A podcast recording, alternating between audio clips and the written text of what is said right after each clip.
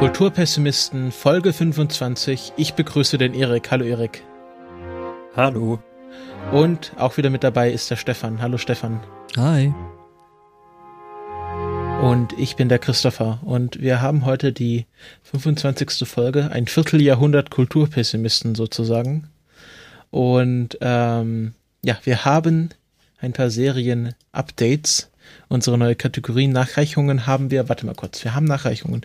Habe ich gerade vergessen, fällt mir jetzt gerade in der Sekunde ein, wir haben doch Kommentare bekommen von verschiedenen Seiten. Ähm, die wollen wir natürlich nicht unter den Tisch fallen lassen. Wir können unsere eigene Seite aufrufen.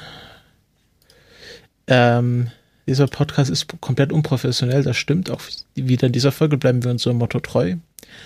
Ähm, Wer meint, dass wir unprofessionell wären? Und schlecht vorbereitet. Der, der Podcast. also der, der Lars hat einen Kommentar zu Penny Arcade geschrieben. Das hattest du ja in der letzten Folge äh, empfohlen, Stefan. Ich weiß mhm. nicht, ob du das Kommentar gelesen hast. Äh, nee, ich bin noch nicht dazu gekommen. Äh, weil äh, Lars geht nochmal auf die Geschichte ein, dass ähm, Penny Arcade sich etwas unrühmlich äh, gegenüber seinen Kritikern verhalten hat oder gerade Kritikern der PAX Convention. Ähm, da gab es äh, mehr oder weniger Vorfälle, von wegen, dass äh, Cosplayerinnen komisch angegangen wurden, an, angegangen wurden und die Security sich äh, nicht äh, bemüßigt gefühlt hatte, da einzugreifen nach mehrmaligem Auffordern ähm, und sich dann sogar in einem Penny Arcade Comic über diese Cosplayerin, die sich beschwert hatte, lustig gemacht wurde. Und dass dann Brianna Wu, die ja eine äh, bekannte Verfechterin von, äh, also gegen Gamergate steht und ja auch schon Opfer von denen wurde und die hat dann aufgrund von verschiedenen Vorfällen einen Vortrag auf der PAX abgesagt, weil sie sich dort einfach nicht mehr sicher gefühlt hat, weil ähm, sie dann erzählt hat, das habe ich mal in einem Podcast mit ihr gehört, dass dann Leute mit ihr Selfies gemacht haben auf der PAX und sie dann wenige Minuten später diese Selfies im Netz gefunden hat, äh, mit Kommentaren wie, ja, ich werde dich umbringen und äh, äh, ja, also ganz unschöne Sachen über sie gesagt wurde von der Person, mit der sie gerade ein Selfie gemacht hat. Und ähm, ja, also die äh, Penny Arcade oder die PAX-Veranstalter haben da anscheinend ein kleines Problem mit dieser kleinen Gamergate-Debatte. Mhm. Ähm, ich bin da jetzt nicht so drin, dass ich da jetzt genau sagen könnte, ob da jetzt irgendwie, ob man da jetzt Penny Arcade meiden sollte. Aber ich wollte das jetzt auch nicht kommentiert lassen, beziehungsweise das Kommentar auch in die Sendung bringen. Ja, also das habe ich ehrlich gesagt überhaupt nicht auf dem Schirm gehabt. Ähm, ja, also höre ich jetzt das erste Mal tatsächlich davon, auch eben mit der Geschichte mit dem Gamergate und dem ganzen Bla. Ähm, also weiß, was Gamergate ist. Ja, ja, ich weiß, was Gamergate ist. Ähm, ähm, das ist mir schon bewusst und ähm, ich wusste nicht, dass die sich da auch in irgendeiner Art und Weise zu geäußert haben. Ähm, beziehungsweise eben auch mit diesen Geschichten mit der, mit der ähm, Penny Arcade Expo, wo dann eben Menschen beläst äh, scheinbar belästigt werden. Äh, ja, äh, finde ich jetzt nicht so knorke. Ob ich das jetzt nee. so machen würde wie Lars, ähm, jetzt alleine aus dem Grund eben die Seite komplett zu meiden, weiß ich nicht. Ähm, sollte aber jeder für sich selber persönlich entscheiden. Also. Ja, also es ist ganz schwierig, da irgendwie Sachen äh, verifizierbar zu recherchieren, weil wenn man äh, Penny Arcade und Gamergate eingibt, kommt man auf ganz komische Blogs. Also das ist wirklich, da ist das Netz wirklich geflutet worden von, äh, von äh, auf der einen Seite pro Gamergate Sachen und dann irgendwelchen langwierigen Diskussionen, wo dann auf einen Tweet eingegangen wird, dass sich dann ein ganzer Rattenschwanz an Diskussionsbeiträgen nachzieht. Also es ist sehr schwer, da wirklich äh, verifizierbare Aussagen zu finden, aber ich vertraue da dem Lars. Ähm, und ich sag einfach mal, ähm, man sollte da, ähm, ich möchte jetzt keine Empfehlung aussprechen, die Seite zu meiden oder nicht. Anscheinend ist sie dann auf irgendeiner Seite dann doch gut, wenn Stefan da immer noch hingeht. Ähm, aber ja, wir sind auch nicht allwissend. Ja, also, wie gesagt, ich habe es einfach nicht mitgekriegt. Ähm, von daher, äh, ja, man kann nicht alles wissen und ich glaube mit den Seiten und mit diesem, äh, ich google dir mal nach, äh, ich glaube, da kommst du dann wirklich auf, auf Seiten äh, und ans Ende des Internets, äh, an das du nicht hinkommen willst. Ähm, die ganze Diskussion ist ja sowieso ziemlich müßig gewesen und äh, ich glaube, wir hatten das auch schon mal thematisiert gehabt. Also ähm, ja, ich finde das ganze Gamergate-Ding halt ziemlich arschig und, und äh, ja, einfach nicht toll. Ja. Der Oxy meint, hat noch was zu dieser ähm, äh, Hautatmungssache. Ich glaube, da haben wir im Zuge der Mythbusters drüber gesprochen, weil sie ja das mal gecheckt haben. Und, hm. Und er meinte, dass ähm, ja, das natürlich vollkommener Quatsch ist, weil dann würde ja natürlich jeder Kampfflieger und Astronaut und äh, Taucher mhm. sofort sterben. Ähm, und ein Mensch kann ja auch eine komplette Lunge verlieren, also einen kompletten Lungenflügel, ja. ohne dass er sofort erstickt. Also der Lungenkollaps ist ja dann nicht sofort äh, Atemstillstand. Ja. Ähm, ja, genau. Da werden wir wahrscheinlich in einer der folgenden Folgen noch näher drauf eingehen, auf äh, Hautatmung äh, im Zuge von Filmen. Und ähm, ja, dann hat noch der liebe Daniel Bialas äh, äh, eine Empfehlung rausgesprochen, äh, weil er, war, da wir kein Pardon besprochen haben, auch den Film La Club Las Piranhas von H.P. Kerkeling uns ans Herz legen möchte. Den okay. wir dann vielleicht äh, nächstes Jahr besprechen. Also zwei H.P. Kerkeling-Filme hintereinander müssen ja nicht sein. Aber wir danken für die Empfehlung. Das waren unsere Nachreichungen. Ich mache mal kurz eine Kapitelmarke. Und wir kommen zu den Serien-Updates. Da haben wir zum einen ähm, Fargo Staffel 2. Das hat der Erik reingeschrieben, beziehungsweise der Erik möchte da was zu sagen, weil ich möchte jetzt nicht die ganze Zeit durchreden. Erik, kannst du was dazu sagen? Ja, also Fargo ist halt jetzt weitergegangen. Das, ist das jetzt eigentlich wirklich eine Netflix-Serie oder wie, wie wird das produziert? Kannst du da was sagen dazu? Ähm, also die Serie wird produziert von FX, das ist äh, eine Unter, ein, ein Tochtersender oder was auch immer von Fox. Ähm, es gibt dann FX und FXX, also das ist irgendwie sehr komisch, die, die Schwestersender von oder Tochtergesellschaften von Fox. Ähm, und die produzieren den Film, die, äh, die produzieren die Serie, strahlen die auch Woche für Woche aus, aber Netflix hat das sich. Das erklärt dann also auch den, den Veröffentlichungsrhythmus, dass es nicht wie quasi bei Netflix mittlerweile gang und gäbe in einem Bulk rausgehauen wird, sondern wirklich eine Episode pro Woche. Genau. Ähm, aber ich nehme an, dass da Netflix ein paar äh, sich da irgendwie sich besondere Rechte gesichert haben, weil es ist ja so, äh, dass man auch in Deutschland die Serie einen Tag nach äh, Ausstrahlungsdatum äh, schauen kann. Also das heißt, wenn ihr im Besitz eines Netflix-Abos seid, dann könnt ihr die neue Staffel Fargo ziemlich zeitnah schauen was ich sehr schön finde, was wir natürlich sehr begrüßen und deswegen auch hier empfehlen. Und äh, also die zweite Staffel Fargo hat schon wunderbar begonnen und es ist eine Geschichte, die ja. vor den Ereignissen von der ersten und auch vom, äh, vom Film spielen in den 70er Jahren. Und es wurden ja schon Andeutungen gemacht. Also der Vater der, äh, der Polizistin in der ersten Staffel spielt äh, wieder eine große Rolle.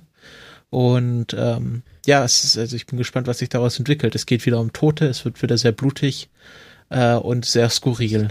Und das Setting der zweiten Staffel finde ich schon mal sehr, sehr ansprechend, auch optisch. Und ja, ich hatte jetzt letztens, als ich gesehen habe, oh, Fargo geht ja weiter, habe ich, habe ich wirklich erstmal nochmal mich aufgerafft, Fargo Staffel 1 fertig zu gucken und habe sie dann in, in einer Woche durchgeguckt und ja, das, wer das noch nicht gesehen hat, man sollte Fargo mal eine Chance geben, auf alle mhm. Fälle. Und ihr hattet mir ja empfohlen gehabt, ähm, wenn ich damit jetzt anfangen will oder wollte, ich sollte mir dann doch noch erst den Film angucken, richtig?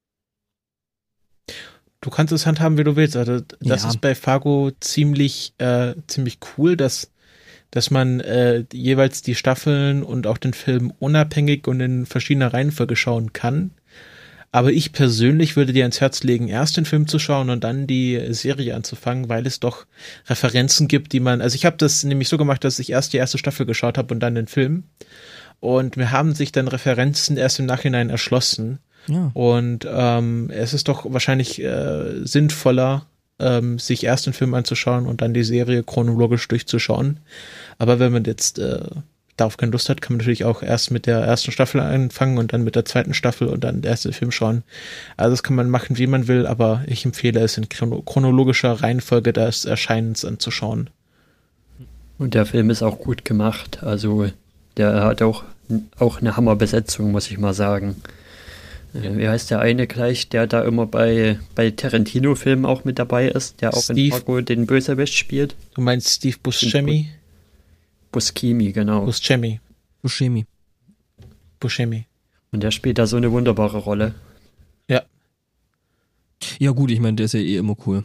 Also, der rockt, ja, ja. Der, der rockt eigentlich immer alles, wo der mitspielt. Also, ich habe irgendwie noch nie wirklich einen Film oder den noch nie wirklich eine Rolle gesehen, wo er halt wirklich komplett deplatziert gewesen ist und irgendwie die er nicht komplett weggerockt hätte. Und ich meine, äh, Martin Freeman ist noch mit drin, ne? Genau, der spielt in der ersten Staffel der Serie mit. Oder die Hauptrolle sogar. Mhm.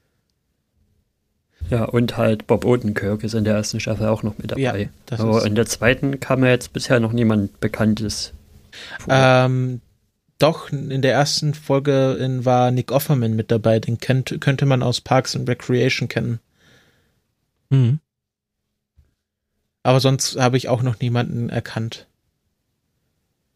Ähm, aber ich habe schon über Twitter gesehen, dass es da offensichtlich doch einige bekannte Schauspieler gibt. Ja gut, äh, Billy Bob Thornton spielt noch angeblich mit, sagt hier IMDB.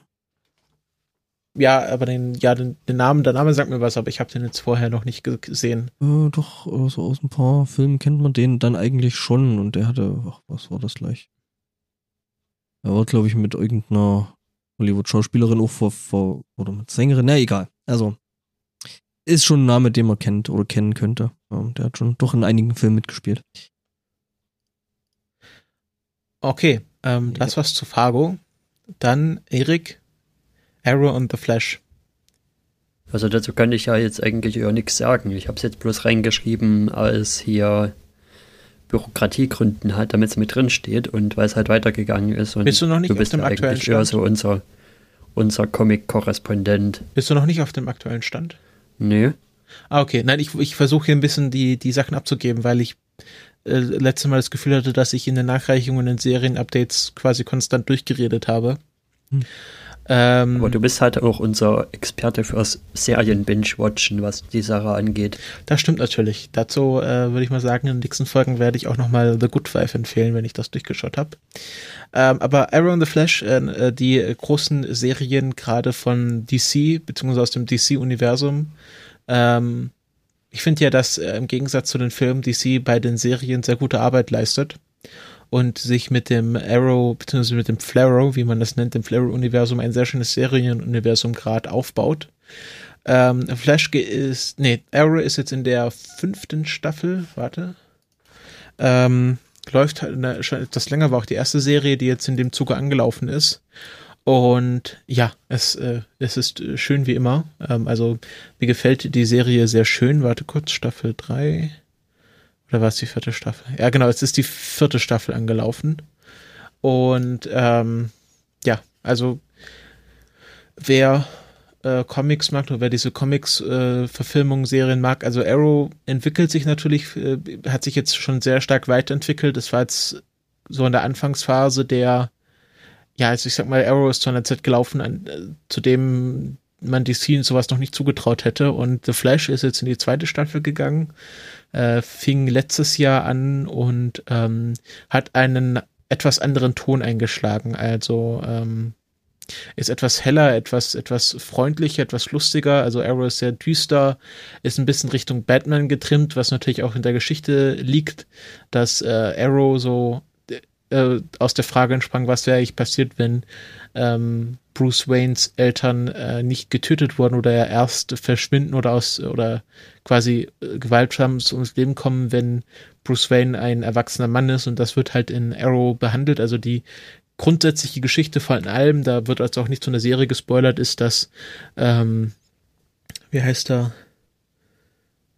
Peter Peter Queen Mr. Queen, ich war, oh Gott, ich habe den Namen vergessen, äh, wird für mehrere Jahre auf einer einsamen Insel für, auf angespült für fünf Jahre und trainiert dann halt und wird dann halt zu einem Meisterbogenschützen und wird dann kehrt dann halt in seine Heimatstadt zurück als The Arrow und war davor halt so ein, ein Playboy und hat sich jetzt kom komplett verändert.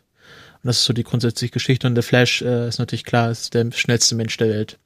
Und die Serien fangen jetzt auch an, sich untereinander zu verbinden. Und es wird ja dann im Laufe des nächsten Jahres noch äh, Legends of Tomorrow geben, also eine Ensemble-Serie im gleichen Universum, wo so ein bisschen der äh, die B-Stars dieser Serien jetzt als Team auftreten, um einen zeitreisenden Bösewicht zu bekämpfen. Also da steht uns doch viel ins Haus.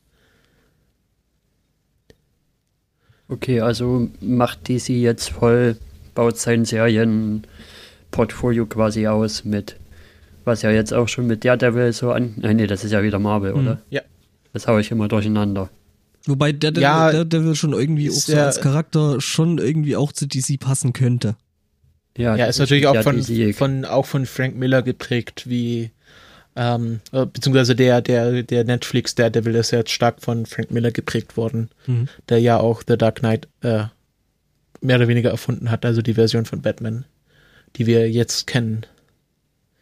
Ähm, ja, ähm, das ist bei, Apropos Batman, da habe ich noch was Kurzes, was ich noch einwerfen könnte, Ja. was ich letztens gesehen habe, was ich ziemlich cool fand, so auf den ersten Blick. Weil ich gucke immer so ab und zu mal, was kommt denn im nächsten Jahr so für Filme raus, so um die Zeit rum. Und da habe ich jetzt was gesehen, The Killing Joke wird verfilmt. als das fand ich schon Animation. irgendwie sehr cool, so als Titel. Als Animation? Cool. Ich habe den nämlich jetzt da liegen. Ähm, ich nehme den irgendwie schon seit drei Wochen vor, den endlich mal zu lesen, The Killing Joke. Und äh, äh, soll ich vielleicht dieses Wochenende mal schaffen. Ist ein, ja, es ist ziemlich düster, aber Ja, hat äh, den, den Joker geprägt, den wir dann bei äh, The Dark Knight gesehen haben. Okay, ja, cool. Also das Gerücht ist, dass ähm, Christopher Nolan Heath Ledger The Killing Joke in die Hand gedrückt hat und hat gesagt, den, den Joker will ich haben. Ah, okay. Ja. Keine Ahnung, muss ich mir unbedingt angucken. Ähm, habe ich hier liegen und muss ich jetzt endlich mal lesen. Ist ja auch eine Graphic Novel mehr, als dass es ein Comic ist. Ja. Ähm, so, jetzt Stefan, du wolltest was zu Doctor Who sagen. Ja, ich äh, bin ja jetzt quasi angekommen in der Jetztzeit äh, der Doktoren, The New Who. Ähm, heißt, äh, übersetzt, ja, ich bin jetzt wirklich auf der Höhe der Zeit, oder? Naja, nicht ganz. Äh, ich habe es endlich geschafft, alle vorhergehenden äh, äh, Staffeln durchzugucken, bin jetzt quasi also, also ich muss jetzt wirklich die ganze Zeit auf neue Episoden warten, also die erstmal total schlimm finde und eine totale Umgewöhnung. Weil, äh, ja, vorher habe ich halt einfach Doctor Who schauen können und, und, und binge-watchen können, so viel ich wollte und so lange ich wollte. Und äh, ja, das ist jetzt vorbei. Ähm, es nervt mich ein bisschen, dass halt jetzt dauernd und ständig irgendwie Doppel-Episoden kommen. Ähm, die von letzter Woche zum Beispiel habe ich eben noch nicht gesehen. Die habe ich mir extra aufgehoben, weil ich die dann eben zusammen mit der schauen will, die dann jetzt äh, diese Woche kommt. Also die sollte heute laufen, ne? Die kommt, glaube ich, Freitag. Ja. Nein, Doctor Who kommt immer am Samstag. schon Die seit, kommt morgen. Okay. Doctor Who kommt immer Samstag schon seit, glaube ich, 1963. Okay.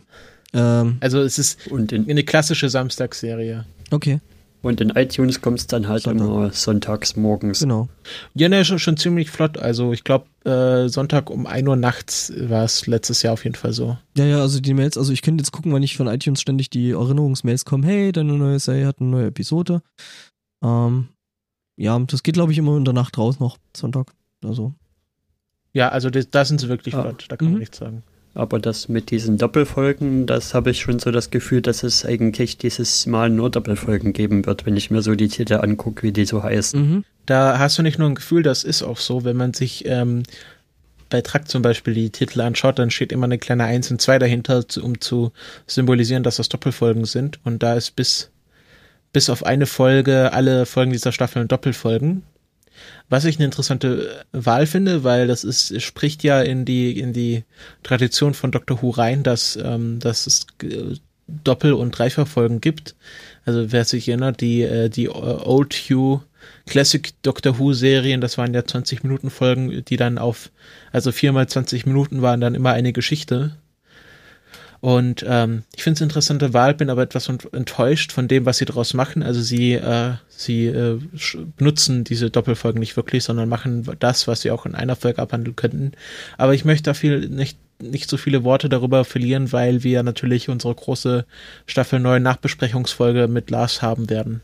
Ja, nur noch kurz strukturell finde ich halt interessant, dass sie jetzt das, was sie in, in der Staffel davor gar nicht gemacht haben, also ja, bis aufs Staffelfinale, da hatten sie eine Doppelfolge, sonst waren es ja Staffel 8 alles Einzelepisoden, dass sie das jetzt alles wieder nachholen irgendwie. Ja, also wird sich zeigen. Ich bin echt gespannt. Ähm, mir gefällt eigentlich so im Großen und Ganzen, was sie draus machen. Und ähm, ja, dann mehr dazu halt in der Nachbesprechung. So, ähm, wie, wie geht's jetzt weiter? Kleinen Moment. Noch ein. Ah, genau. Steht da noch. Mythbusters, genau. Äh, das ist eine Meldung, die noch gar nicht so alt ist. Ich glaube, so, glaub gestern, vorgestern wurde es bekannt, dass es jetzt noch eine Staffel der Mythbusters geben wird, nämlich die 14. und dann endet diese Serie. Oh. Ähm, wir hatten jetzt erst kürzlich über die Mythbusters berichtet Und es ist natürlich eine Serie, die jetzt sehr lange lief und ich glaube, das ist jetzt auch keine Frage von ähm, Absetzung, also dass die Serie abgesetzt wurde, sondern ich nehme an, dass das eine, eine gegenseitige Entscheidung zwischen äh, Jamie Heineman, Adam Savage und dem Discovery Channel war, dass äh, sie einfach jetzt durch, äh, wie wir schon hier besprochen haben, testet und andere Verpflichtungen wahrscheinlich einfach sich neu orientieren wollen und auch sehen, dass dass man im Internet mehr reißen kann als mit einer Fernsehsendung und ähm, die drei anderen Mitglieder, die jetzt lange dabei waren, sind jetzt schon äh, diese Staffel oder die Staffel, die jetzt abgesendet wurde, abgesprungen. Ähm, ich glaube ganz ehrlich, ich glaube, das. Ich glaube vielleicht auch ehrlich, ja. dass sich das thematisch einfach auch ein bisschen totgelaufen hat. Ich meine. Das glaube ich auch. Ähm, irgendwann kommst du halt auch mit höher, schneller weiter nicht mehr zum Punkt und ähm, ja, dann wird's vielleicht wirklich Zeit, dann sagen, ja, das war's dann. Bevor es richtig schlecht jetzt wird. Mittlerweile ähm, gibt es ja jetzt auch mittlerweile schon seit 13 Jahren. Ja, eben. Ja, wie gesagt, 14 Staffeln. Das kann sich durchaus blicken lassen und es ist ja nicht so, dass äh, die beiden aus der Öffentlichkeit verschwinden werden. Sie haben ja ihren Tested äh, YouTube-Channel mit angeschlossener Internetseite, wo sie sich nochmal neu verwirklichen können. Mhm. Sie waren jetzt bei der beim White House Stargazing dabei, also so einem einer Veranstaltung vom Weißen Haus, wo es um Astronomie und äh, Raumfahrt ging und da hatten sie dann auch eine Gesprächsrunde mit Bill Nye und ich glaube einfach, dass das ähm, ja eine, eine gemeinsame Entscheidung war, dass diese Serie äh, ganz äh, äh, äh, also endet, solange sie noch nicht schlecht ist. Genau, bevor sie äh, über den Hals springt. Ja, also Hugh Laurie hat mal zur Absetzung von Dr. House oder zum Ende von Dr. House gesagt, dass äh, eine gute Serie rund acht Staffeln hat und dann anfängt schwierig zu werden. Hm. Natürlich gibt es Ausnahmen wie Dr. Who, ähm, die sich aber natürlich auch jedes Mal wieder neu erfindet. Spätestens wenn ein neuer Doktor dazu kommt oder ja, wenn der Showrunner wechselt. Also äh, wenn man sich überlegt, es ist ja nichts mehr vom alten Doctor Who übrig geblieben. Es ist ja nur noch, es sind ja neue Leute, die dran arbeiten, neue Schauspieler. Es ist ja, ja. nur die Welt, in der sie da spielt. Und ja, die Grundstory. Ähm, es ist noch nicht mal was, nicht mal mehr so viel vom quasi alten New Who da, vom, vom neunten Doktor quasi. Genau. Also, wir sind, wir sind zwar traurig, dass die Serie endet, weil man ja immer traurig ist, wenn gute Serien enden, aber wir, wir freuen uns auf das, was danach kommt, weil sie wahrscheinlich dann auch mehr Zeit haben werden, andere Projekte zu machen. Mhm. Ähm, und beenden damit die Serien-Updates und kommen zu unserem Hauptthema dieser Folge und das ist äh, The Martian oder zu Deutsch Der Marsianer äh, da war nicht sehr viel Spielraum äh, in der deutschen Titel gegeben anscheinend. Auch der Untertitel, ja, ist eine Frage. Also im, im Englischen ist der Untertitel Bring, Bring Him Back oder Bring Him Home. Also bring ihn zurück, bringt ihn zurück. Und äh, im Deutschen heißt er äh, The Mar Der Marsianer rettet Mark Watney, äh, oh. was ja, das ist. Bei mir stellen sich da dann immer die Nackenhaare auf, wenn ich solche äh, Eindeutungen. Ich meine, The Martian hätte man gut lassen können, einfach als Titel und äh, ja. Obwohl ich der Marsianer an sich auch jetzt noch nicht so schlecht Ja, ich meine, war ja auch der deutsche Da gab es ganz andere. Ja. Da gab es ganz andere haarsträubende ja. Sachen jetzt letztens. Wo wir kurz, wo wir kurz beim Thema sind, was ich sehr gut fand, gut fand in letzter Zeit, war die, der deutsche Titel von Inside Out. Weil ähm, alles steht Kopf mhm. ähm, passt sehr gut. Also da haben sie sich äh, mal kurz nachgedacht und einen guten Titel gefunden, weil dieses Inside Out, äh, das Innere nach außen, das, das überträgt sich halt nicht gut ins Deutsche und da haben sie eine gute deutsche Entsprechung gefunden. Also das haben sie ausnahmsweise mal gut gemacht. Ja, hin und wieder schaffen sie das dann doch mal, aber es gibt halt wirklich echt teilweise Filme. Äh, gut, ja, bei The Martian, da konnten sie nicht viel kaputt machen, ähm, aber. Ich sag, ich bringe da ja immer gerne Baymax großes Robo-Babu. Oh. Ja, das war ein bisschen komisch. Aber wollen wir nicht so viel über den Titel verlieren? Wir machen das, wie wir das üblich, äh, üblicherweise machen. Wir haben einen spoilerfreien Teil und dann einen spoilerigen Teil. Im spoilerfreien Teil werden wir so ein bisschen äh, ja, auf den Film eingehen, ohne viel über die Handlung zu verraten und unsere Empfehlung abgeben. Und dann im spoilerigen Teil werden wir äh, komplett auf die Handlung eingehen und noch mal ein bisschen was über die Realität sagen, wo ich natürlich durch meine anderen Podcast-Verpflichtungen etwas mehr drüber weiß.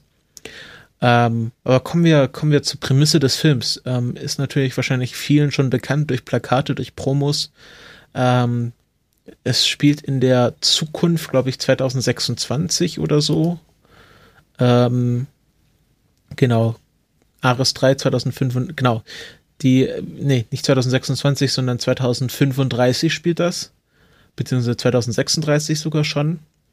Und ähm, die NASA hat es geschafft, äh, Menschen auf den Mars zu bringen und wir befinden uns mitten in der dritten Mars-Mission. Also es waren schon zwei Mars-Missionen davor, also so wie das bei den Apollo-Missionen waren. Das, man hat halt Geld für so und so viele Missionen bekommen und plant die halt jetzt entsprechend hintereinander weg.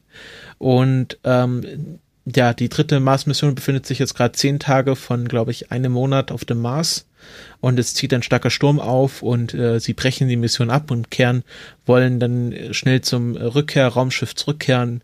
Und währenddessen im Sturm bricht die Kommunikationsantenne ab und ja, trifft halt ein, einen Astronauten, Mark Watney, und alle halten ihn für tot, weil sie ihn dann auch nicht wiederfinden, fliegen zurück und äh, treten halt die mehrmonatige Heimreise an und äh, stellt sich dann heraus, dass Mark Watney gar nicht tot ist, sondern nur bewusstlos ist. Und es geht jetzt darum, wie sich Mark Watney mit Wissenschaft und und äh, ja MacGyver-Tum äh, da, über äh, ja, sein, sein eigenes Leben rettet und wie die NASA versucht, ihn zurückzuholen. Und mehr möchte ich jetzt über die Handlung im spoilerfreien Teil gar nicht verlieren. Ähm, Einen schönen Vergleich, den ich gehört habe, ist Castaway im Weltraum. Ja, so vor auf rein, ja. rein von der Besetzung her hat der Film ja eigentlich auch ein bisschen was Nettes, ne? Also von den Schauspielern insgesamt. Also ich meine, das kann man ja noch auf spoilerfreien Teil äh, mit reinpacken, so, genau. wer, wer wen spielt. Also Matt Damon spielt eben Mike Watney. Genau mit dem spielt Mark Watney, der, äh, ja, äh, es gibt so schöne Vergleiche. Also man hat im Laufe der letzten Jahre sehr viel Geld ausgegeben, um Mark hm. Watney, äh, mit dem irgendwo rauszuholen. ja. äh, Saving Private Ryan musste er gerettet werden. Äh, bei Interstellar musste er gerettet werden als Dr. Man und jetzt äh, muss er wieder gerettet werden oder rettet sich selber in diesem Fall. Mhm. Ähm, Nur, dass er bei Interstellar die ganze Mission zum, zum Scheitern Spoiler, Spoiler. Sag mal, Erik, du reitest die ganze Zeit auf Spoilern rum und jetzt spoilerst du hier selber. Das, äh, das will ich aber jetzt nicht auf mir sitzen lassen. Interstellar ist aber ja auch schon ein Jahr alt. Hallo? Ein Jahr, zwei. Ich hab noch nicht das gesehen. ist mir, äh, das ist, das ist jetzt hier mal völlig egal, Erik. Jetzt musst du hier auch mal nach deinen eigenen Standards leben. Das lasse ich mir jetzt nicht auf mir sitzen. Ich werde hier angefurzt, weil ich, äh, weil ich irgendwas verrate, was noch nicht mal gestimmt hat und dann, äh, dann äh, spoilerst du hier einfach mal den kompletten Plot-Twist von Interstellar. Okay. Ja, genug, ja. genug habt, euch wieder, hab, habt euch wieder lieb. Also ja, Schauspieler genau. sind doch ein paar nette dabei. Sean Bean unter. Kann man das spoilern, dass Sean Bean mal nicht stirbt? Ja, Sean Bean ist ziemlich sicher in dieser, in dieser, äh, in dieser, ähm, äh, in diesem Film. Er spielt den Flight Director für die äh, Ares-Mission, also der, der ähm, für den Transport sozusagen zuständig ist, also alles, was zwischen Mars und Erde passiert. Da muss ja. ich jetzt noch mal kurz fragen. Wer? Sean Bean, ähm, der hat unter Sean anderem Bean. den Boromir in Herr der Ringe gespielt und der hat halt irgendwie in seinen Filmen äh, äh, immer so die Angewohnheit, dass er an irgendeiner Stelle ständig stirbt. In Game of Thrones ist er gestorben, genau. ähm, eben im Herr der Ringe ist er gestorben. Ich glaube, Silent Hill hat er, sogar, hat er sogar überlebt, oder? Ja, auf jeden Fall, ja. also er stirbt in fast allen seiner Filme. Ja, das ist halt schon ähm, so, so, so, so, ein, so ein Running Gag geworden. Genau. Äh? Wir haben Michael Pena, den wir aus Ant-Man dieses Jahr schon kennen. Ich musste echt lachen. Der spielt einen der Astronauten, nämlich Rick Martinez. Wir haben äh, Jeff Daniels, äh, der spielt den Director der NASA, Teddy Sanders. Mhm. Ähm, wir haben Kate Mara, die man vielleicht aus House of Cards kennt, also ich kenne sie daher. Spielt auch eine Astronautin. Ähm, ähm, der Typ aus Community. Troy Barnes, genau, das hat mich so sehr gefreut, genau, Donald er das erste Mal Screentime hatte. Donald Glover spielt einen, äh, ja, einen äh, Astro, äh, Astrophysiker, glaube ich. Astro nee, Flugbahnzeug. Ja, ich glaube Astrodynamiker ist. Ja, genau, Astrodynamik hieß es, glaube ich hm? äh, der äh, bei, beim JPL, beim Jet Propulsion Laboratory arbeitet. Ähm, wir haben äh, Chivital Iofor, Chivital Iofor, den wir aus äh, jetzt wahrscheinlich äh, mehr bekannt aus 12 Years a Slave. Der Vincent Kapoor spielt. Was hat denn der nochmal? Was hat der äh, Chef der Mars-Mission. Genau, Chef der Mars-Mission. Also da war der, der oberste Boss unter dem Direktor der NASA.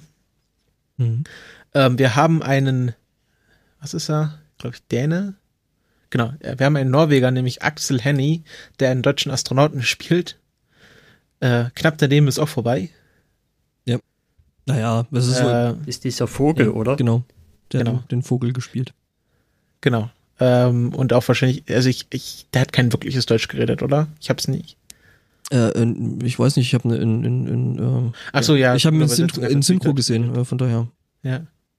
Genau, also der Film ist ziemlich hochkarätig besetzt und auch hochkarätig hinter den Kulissen, nämlich Ridley Scott hat die Regie übernommen, mhm. ähm, der ja bekannt ist aus so Filmen wie Alien, Alien ähm, und äh, ja, sich da sehr hervorgetan hat. Und ja, also mich als Raumfahrt-Nerd, wenn man mich so beschreiben könnte, wenn ich den Titel schon verdient habe, hat mich die, hat der Film äh, mich äh, ja sehr große Erwartungen in mir ausgelöst. Also ich habe das Buch, glaube ich, vor knapp einem Jahr entdeckt, weil es dann damals ging halt das Buch irgendwie durch Twitter durch und alle haben geschrien, ihr müsst das lesen. Und ich habe mir das schlussendlich dann auf als Hörbuch angehört, aber das gilt ja dann auch als gelesen. Hm. Und war ziemlich beeindruckt von, von dem, was da äh, an, an Akkor, also wie man doch mit wirklich echter Wissenschaft auch ein interessantes Buch zusammenstellen kann und sich da nicht irgendwie äh, irgendwie einen äh, Techno-Bubble ausdenken muss. Ja, ist ja generell auch ziemlich interessant, wie das Buch zusammengekommen ist, ne? Genau. Äh, willst du dazu was sagen? Ja, ja ähm, ich dachte, du holst aus, aber gut, ähm, ja, mache ich. Ähm, ähm, und zwar hat der Autor eben das äh, Buch vorher eigentlich äh, in Stücken oder stückenweise auf seinem Blog veröffentlicht ähm, was sich dann eben ergeben hat, dass sich da äh, doch eine relativ große Leserschaft gefunden hat und unter anderem eben auch Leute, die wirklich in der Raumfahrt arbeiten und die ihn dann berichtigt haben, so von wegen so, nee, du, so läuft es, so geht das nicht, äh, das ist so und so. Und ähm, eben daraufhin hat er dann angefangen, die Sachen anzupassen und eben auch, äh, ähm, ja, zu korrigieren, was ich irgendwie ziemlich interessanten Weg finde, so ein Buch zu schreiben, ähm, was glaube ich auch dem Buch wirklich gut tut, ähm, dass da eben nicht der blödsinnige Technobabble drin ist, sondern dass es halt wirklich mehr oder minder Fakten sind. Ich meine, im Endeffekt ist es trotzdem noch ein Science-Fiction-Buch und äh, es spielt halt in der Zukunft, von daher, hm. aber so im Großen und Ganzen, ja. Ja, ähm, ja, es ist halt ein Buch, was aus dem Internet entstanden ist und dann hat ein Verlag entdeckt und dann das halt als echtes Buch herausgegeben und zu dem Zeitpunkt äh, sprangen dann halt alle auf diesen Fanzug auf, auf den Hype-Train auf und dann war auch ziemlich schnell bekannt, dass ähm, Universal, nee, Fox, 20th Century Fox sich die Rechte an dem Film, an dem Buch gekauft hat und Ridley Scott es verfilmt und Matt Damon die Hauptrolle übernimmt und da war es halt sehr schnell klar, dass das ein großes Projekt wird. Ja, Matt Damon. Matt Damon. Das kriege ich auch nie raus, ey. Ich habe mir jetzt mal neulich. Sie übrigens letztens, ich glaube, beim Picknick am Wegesrand aufgelöst, nochmal, warum das überhaupt so ist, wo, woher dieses ja, irgendwie, eigentlich ja, America kommt. World Police, oder? Ja, Team America. Team America, genau. Mhm. Ähm, das müssen wir auch mal hier besprechen. Es, es, ich, ich habe mir mal diese eine entsprechende Szene angeschaut, aber mehr auch nicht. Welche? Mit Damon? Mit oder? Matt Damon. Ach so. Ah, dann kennst du das, dann kennst du den AIDS-Song noch gar nicht? Nein. Wir müssen den Film unbedingt okay. mal besprechen. Genau. Ähm, ja, und äh, also es war, es war wirklich äh, auch in der in der Raumfahrtszene ein wirklich großer Hype-Train. Die NASA ist ja wirklich auf den Promo-Zug mit aufgesprungen und äh, hat in, während der Veröffentlichung äh, sehr viel Werbung für ihre eigenen Raumfahrtprojekte gemacht und äh, ja, die haben sie auch nötig, ne? Ja, dann gab's halt äh, irgendwie Andy Weir, Chat Chats, Live-Chats und äh, irgendwie Reddit AMA in Kooperation mit der NASA. Also die NASA hat wirklich die Gelegenheit beim Schopfe gepackt und sehr viel Werbung für ihre eigenen Sachen gemacht. Ich meine, sie brauchen natürlich das Geld. Das ist äh, gerade für nächstes Jahr sieht das wirklich nicht so rosig aus. Ähm, ich kann kurz aus dem Nähkästchen plaudern. Äh, für nächstes Jahr ist kein Geld für die Curiosity-Mission eingeplant. Ja, das ist einfach keine Null bei Curiosity. Ja, es ist echt schlimm gerade. Also die haben, die haben ja wirklich gerade irgendwie ihren kompletten Etat äh, zusammengestrichen bekommen und ja, ist halt echt Ja, aber Obama hat's, Obama hat's heute gewetot. Ah, okay. Also äh, so, so schnell kommen die nicht davon. Aber ja, es sieht nicht rosig aus und wir, ich gönne ja der Nase jede Aufmerksamkeit, die sie bekommen kann, um die Leute von ihrem, von ihrer Arbeit zu überzeugen. Yep. Und es ist ja wirklich auch ein NASA-Film. Also äh, da, da spielt ja die ESA oder die internationale Gemeinschaft nur eine sehr marginale Rolle, bis auf einen, äh, einen Aspekt, den wir im Spoiler-Teil behandeln werden. Mhm. Ähm, was, genau, da was, können wir vielleicht nochmal später dazu kommen, aber das ist so ein bisschen auch, was so bei solchen Filmen gerne mal ist, was, was ich auch ein bisschen kritisch sehe, ist, dass das ist dann immer nur, ja, wir die USA, wir sind ja mit unserer NASA am Start und was da außen rum, das ist dann noch ESA und was es nicht alles gibt und private Projekte gibt, das, das wird gerne mal komplett ausgeblendet dann. Ja. Ja gut, ich meine, das hat man ja damit äh, daran gesehen, eben äh, bei verschiedenen Missionen, die dann irgendwie, äh, ja, Rosetta zum Beispiel als Beispiel, wo die, wo viele Amerikaner gar, gar wirklich nicht davon gewusst haben, so was, äh, äh, die, die Europäer, die haben eine eigene Raumfahrt und äh, die haben jetzt noch irgendwie einen, einen Asteroiden eingefangen und äh, harponiert und bla. Ähm, also das ist, glaube ich, schon in den USA jetzt nicht so im Ereignishorizont, ähm, dass, ja, also die Leute scheinen nicht wirklich zu wissen, dass es eben noch andere Raumfahrt ähm, außer der von der NASA gibt. Also ich glaube, in der, in der amerikanischen Durchschnittsbevölkerung ist selbst die NASA wirklich nicht Ja. so im Fokus. Was, Und wenn dann oft negativ. was wie gesagt schade ist. Ähm, ja, was, was kann man denn noch spoilerfrei über diesen Film sagen? Ähm, mal so eine, so eine Einschätzung. Wie hat euch denn der Film jetzt, ohne, ohne wirklich auf Einzelteile einzugehen, wie hat euch denn dieser Film gefallen? Auch im Vergleich zum Buch, Erik. Also mir hat der Film sehr gut gefallen. Also ich würde da mal kurz einen größeren Bogen schlagen wollen. Ja. Und zwar, was mir generell jetzt aktuell bei den, bei den Kinofilmen gefällt, ist es so mit Space Fiction auseinandersetzen, ist, dass es in den letzten Jahren sehr viel realistischer wo- geworden ist. Also gerade mit den letzten drei großen, wo ich Interstellar und dann auch hier Gravity und jetzt halt den Martian drunter sehe, ist halt ist halt sehr viel näher an die Realität rangerückt, als es als von wo es mal hergekommen Äh. ist mit Star Trek etc. Also du hast keinen Warp Drive mehr drin, du hast nicht irgendwie was, was, was jetzt von, von Raumschifftechnik oder so total weit draußen wäre. Also mit genug Geld wäre das wahrscheinlich, womit die rumfahren, alles baubar. Habe ich zumindest so das Gefühl gehabt. Und vor allem jetzt gerade beim Marschen. Also bei den anderen beiden Filmen gibt's gibt's immer noch genug Sachen, wo man rumpickern kann, aber es geht schon in die richtige Richtung. Ja, da ist aber halt irgendwie, finde ich, schon die Frage, äh, ich meine, hey, es ist Science Fiction, das heißt, es ist Fiktion, also warum sollte es das nicht dürfen? Also ich sehe da jetzt eigentlich nicht wirklich ein Problem damit, dass es halt unrealistisch ist. Hey, es ist Science Fiction. Ähm, Gerade so Star Trek und solche Geschichten. Naja, aber man muss ja nicht immer nur fiktionale, also fiktionale Wissenschaft anwenden. Man kann ja auch mal eine Fiktion mit Wissenschaft machen. Also den Spieß umdrehen Ja. sozusagen. Wobei es da, glaube ich, bei den Autoren von Star Trek doch einen guten Teil gibt, die da doch äh, massiv äh, äh, auch Recherche betreiben, was es gibt, was es vielleicht auch an Theorien gibt und solchen Sachen. Ähm, ja, äh, das würde ich nicht so sagen. Also es war durchaus so, dass, äh, dass die Autoren äh, einfach äh, so ein Sternchen Technobubble reingeschrieben haben, wenn Ja. sie sich jetzt nicht was ausdenken wollten. Und das hatte man dann einfach so spontan äh, sich ausgedacht. Also gerade bei Next Generation, da darf man nicht so viel, also es sieht natürlich immer sehr logisch aus, wenn die das halt so vor sich hin brabbeln. Aber gerade auch bei Gravity oder bei jetzt Interstellar sehr deutlich ist da viel mit der es- echten Wissenschaft im Argen und da gibt es gerade bei Interstellar viel zu kritisieren an der Wissenschaft, die da als echte Wissenschaft verkauft wurde. Bei dem Marschen ist es aber halt eher so, dass du guckst, wie ist die aktuelle Technik und, und extrapolierst das bloß auf ein paar Jahre in die Zukunft jetzt quasi. Und das finde ich schon auch gut, den Ansatz. Ja, Deswegen also- gefällt mir auch russische hier Fantastik so gut. Ich habe jetzt dieses Jahr Menschen wie Götter gelesen und das geht auch so in die Richtung. das, Mhm. was? So, so Stanislav Lem und solch Zeug, ne? Äh, Äh, ja, aber ich glaube, der ist nicht direkt russischer. Stanislav Also, Lem ist der Pole. ist nicht direkt Ja. Russe, sondern Pole, aber er fällt halt auch mit in die in das Genre rein, könnte Ich man glaube, wir können da ziemlich sicher äh, von sowjetischer Fiction, Fi- Fiction oder Science Fiction reden, dann sind wir auf der äh, auf der sicheren Seite. Kommunistische Science. Fiction. Ah, Vorsicht, Vorsicht. Ja. Es war Sowjetunion war nie Kommunismus. Hat auch nie behauptet, Kommunismus zu sein. Okay. Mhm.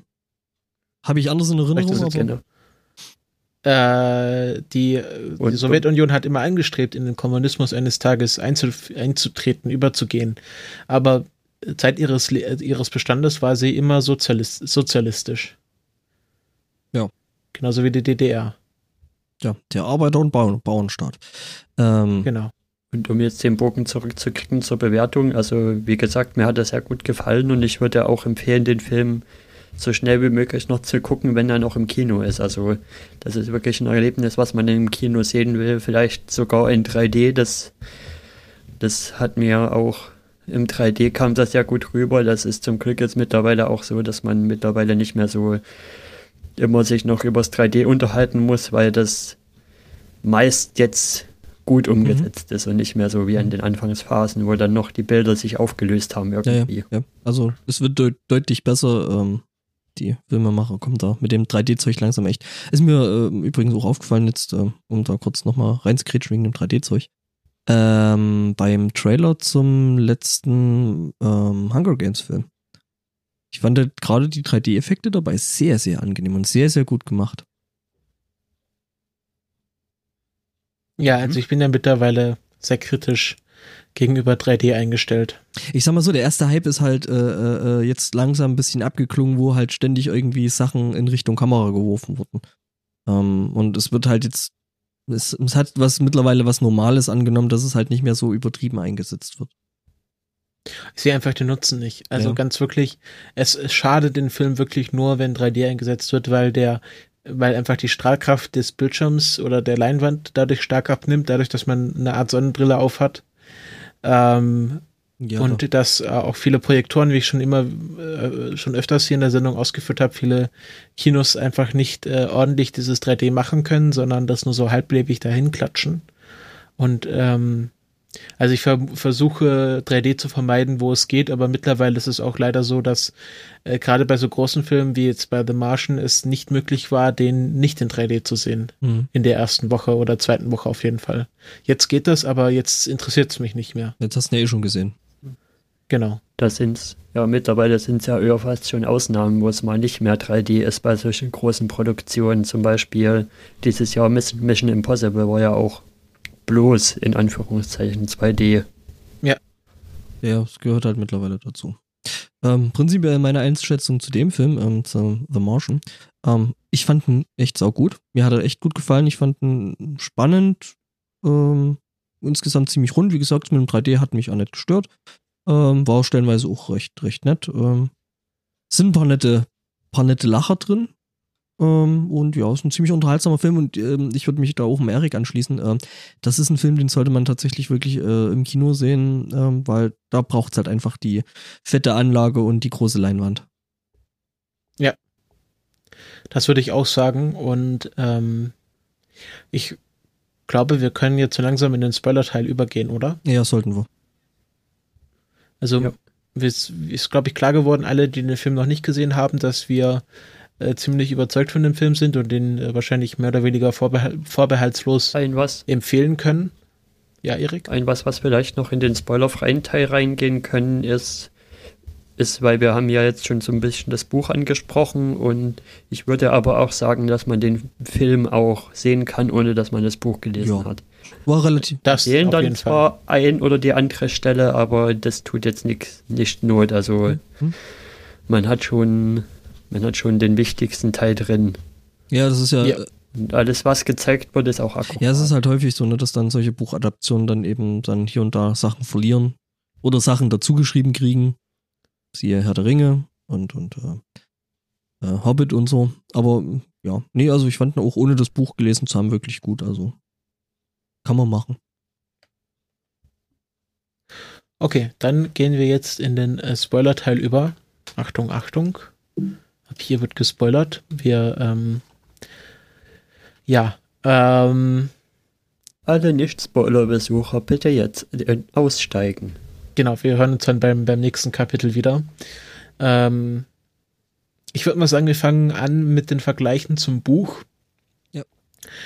Weil, also, wenn euch das nicht stört, Stefan. Nö, nö, aber immer, immer damit. Ähm.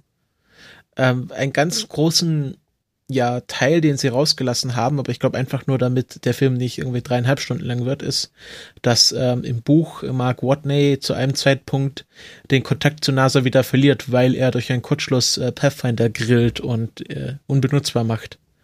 Und dann äh, auf seiner Reise zum, äh, zum, zum Ares 4 Landeplatz ähm, in einen Sturm reinfährt, ohne dass er es bemerkt, weil die Marschstürme so sich so gerade graduell verstärken und wenn man das bemerkt, dann schon zu spät ist, um wieder rauszufahren.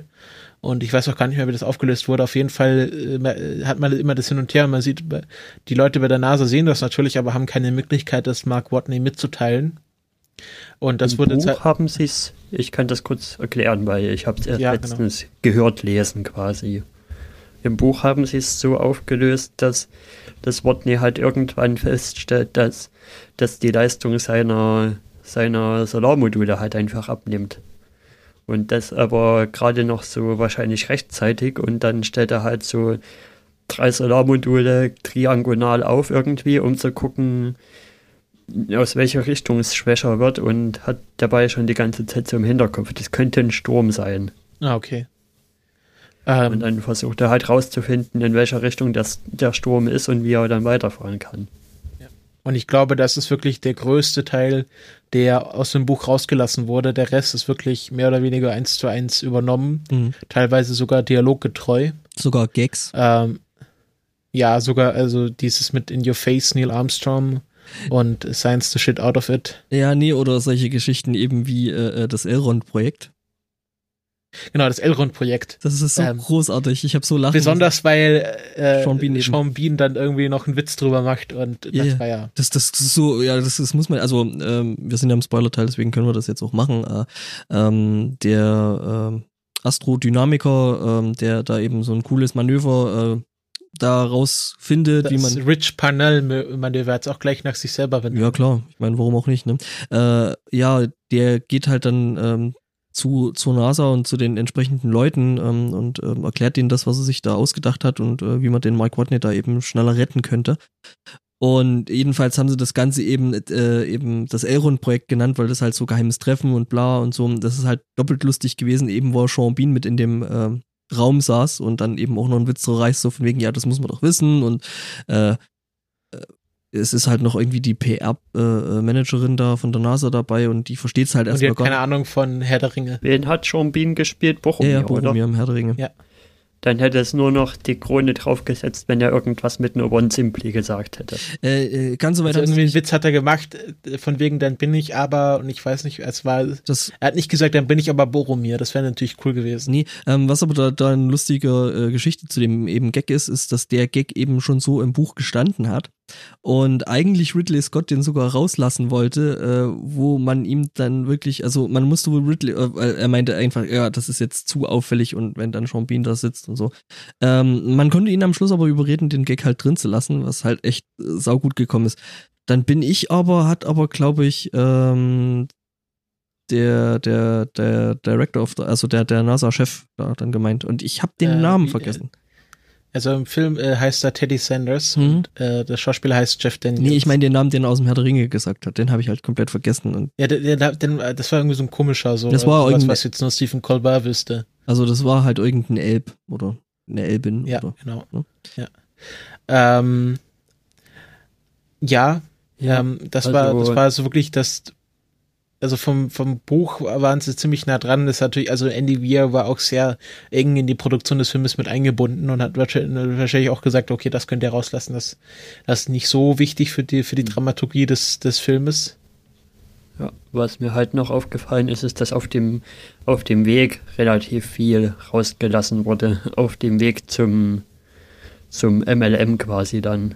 Ja. Und dann, das hätte aber dann Film wahrscheinlich dann wirklich noch gestreckt. Im Buch ist dann noch so eine Passage drin, wo er zum Beispiel versucht, in so eine Düne runterzufahren und dann sinkt das eine Rad ein und er überschlägt sich dreimal und dann muss er erstmal wieder gucken, wie sieht's denn jetzt aus und alles wieder fixen und ja. Ja, gut, aber der Film war ja generell schon relativ lang, ne? 144 Minuten Spielzeit ist schon echt heftig. Also. Ja, ich, ich glaube, die sind da wirklich in einen Anschlag gegangen, was äh, Fox oder 20th Century Fox war bereit war, irgendwie an, an, an Geld für die Spiellänge auszugeben. Bin ich mal gespannt, vielleicht kommt ja irgendwann noch ein Director's Cut bei rum und äh, wo solche Szenen dann vielleicht dann wirklich noch drin sind, weil sie vielleicht sogar gedreht worden sind und ähm, ja, aber dann einfach im, im Endschnitt rausgeflogen sind, weil es halt dann zu lang fürs Kino war. Ja. Soll ich mal auf ähm, was, was mich gestört hat in dem Film, Ja, ein, ein, wahrscheinlich der größte Kritikpunkt, den ich habe, ist das Ende. Weil das Ende haben sie komplett dazu erfunden. Das Buch endet an dem Punkt, wo Mark Watney im Raumschiff ist und es sicher ist, dass er gerettet wurde, dann, dann endet das Buch. Und diese ganze Geschichte, wo er dann wieder auf der Erde ist und unterrichtet und all das wurde dazu erfunden.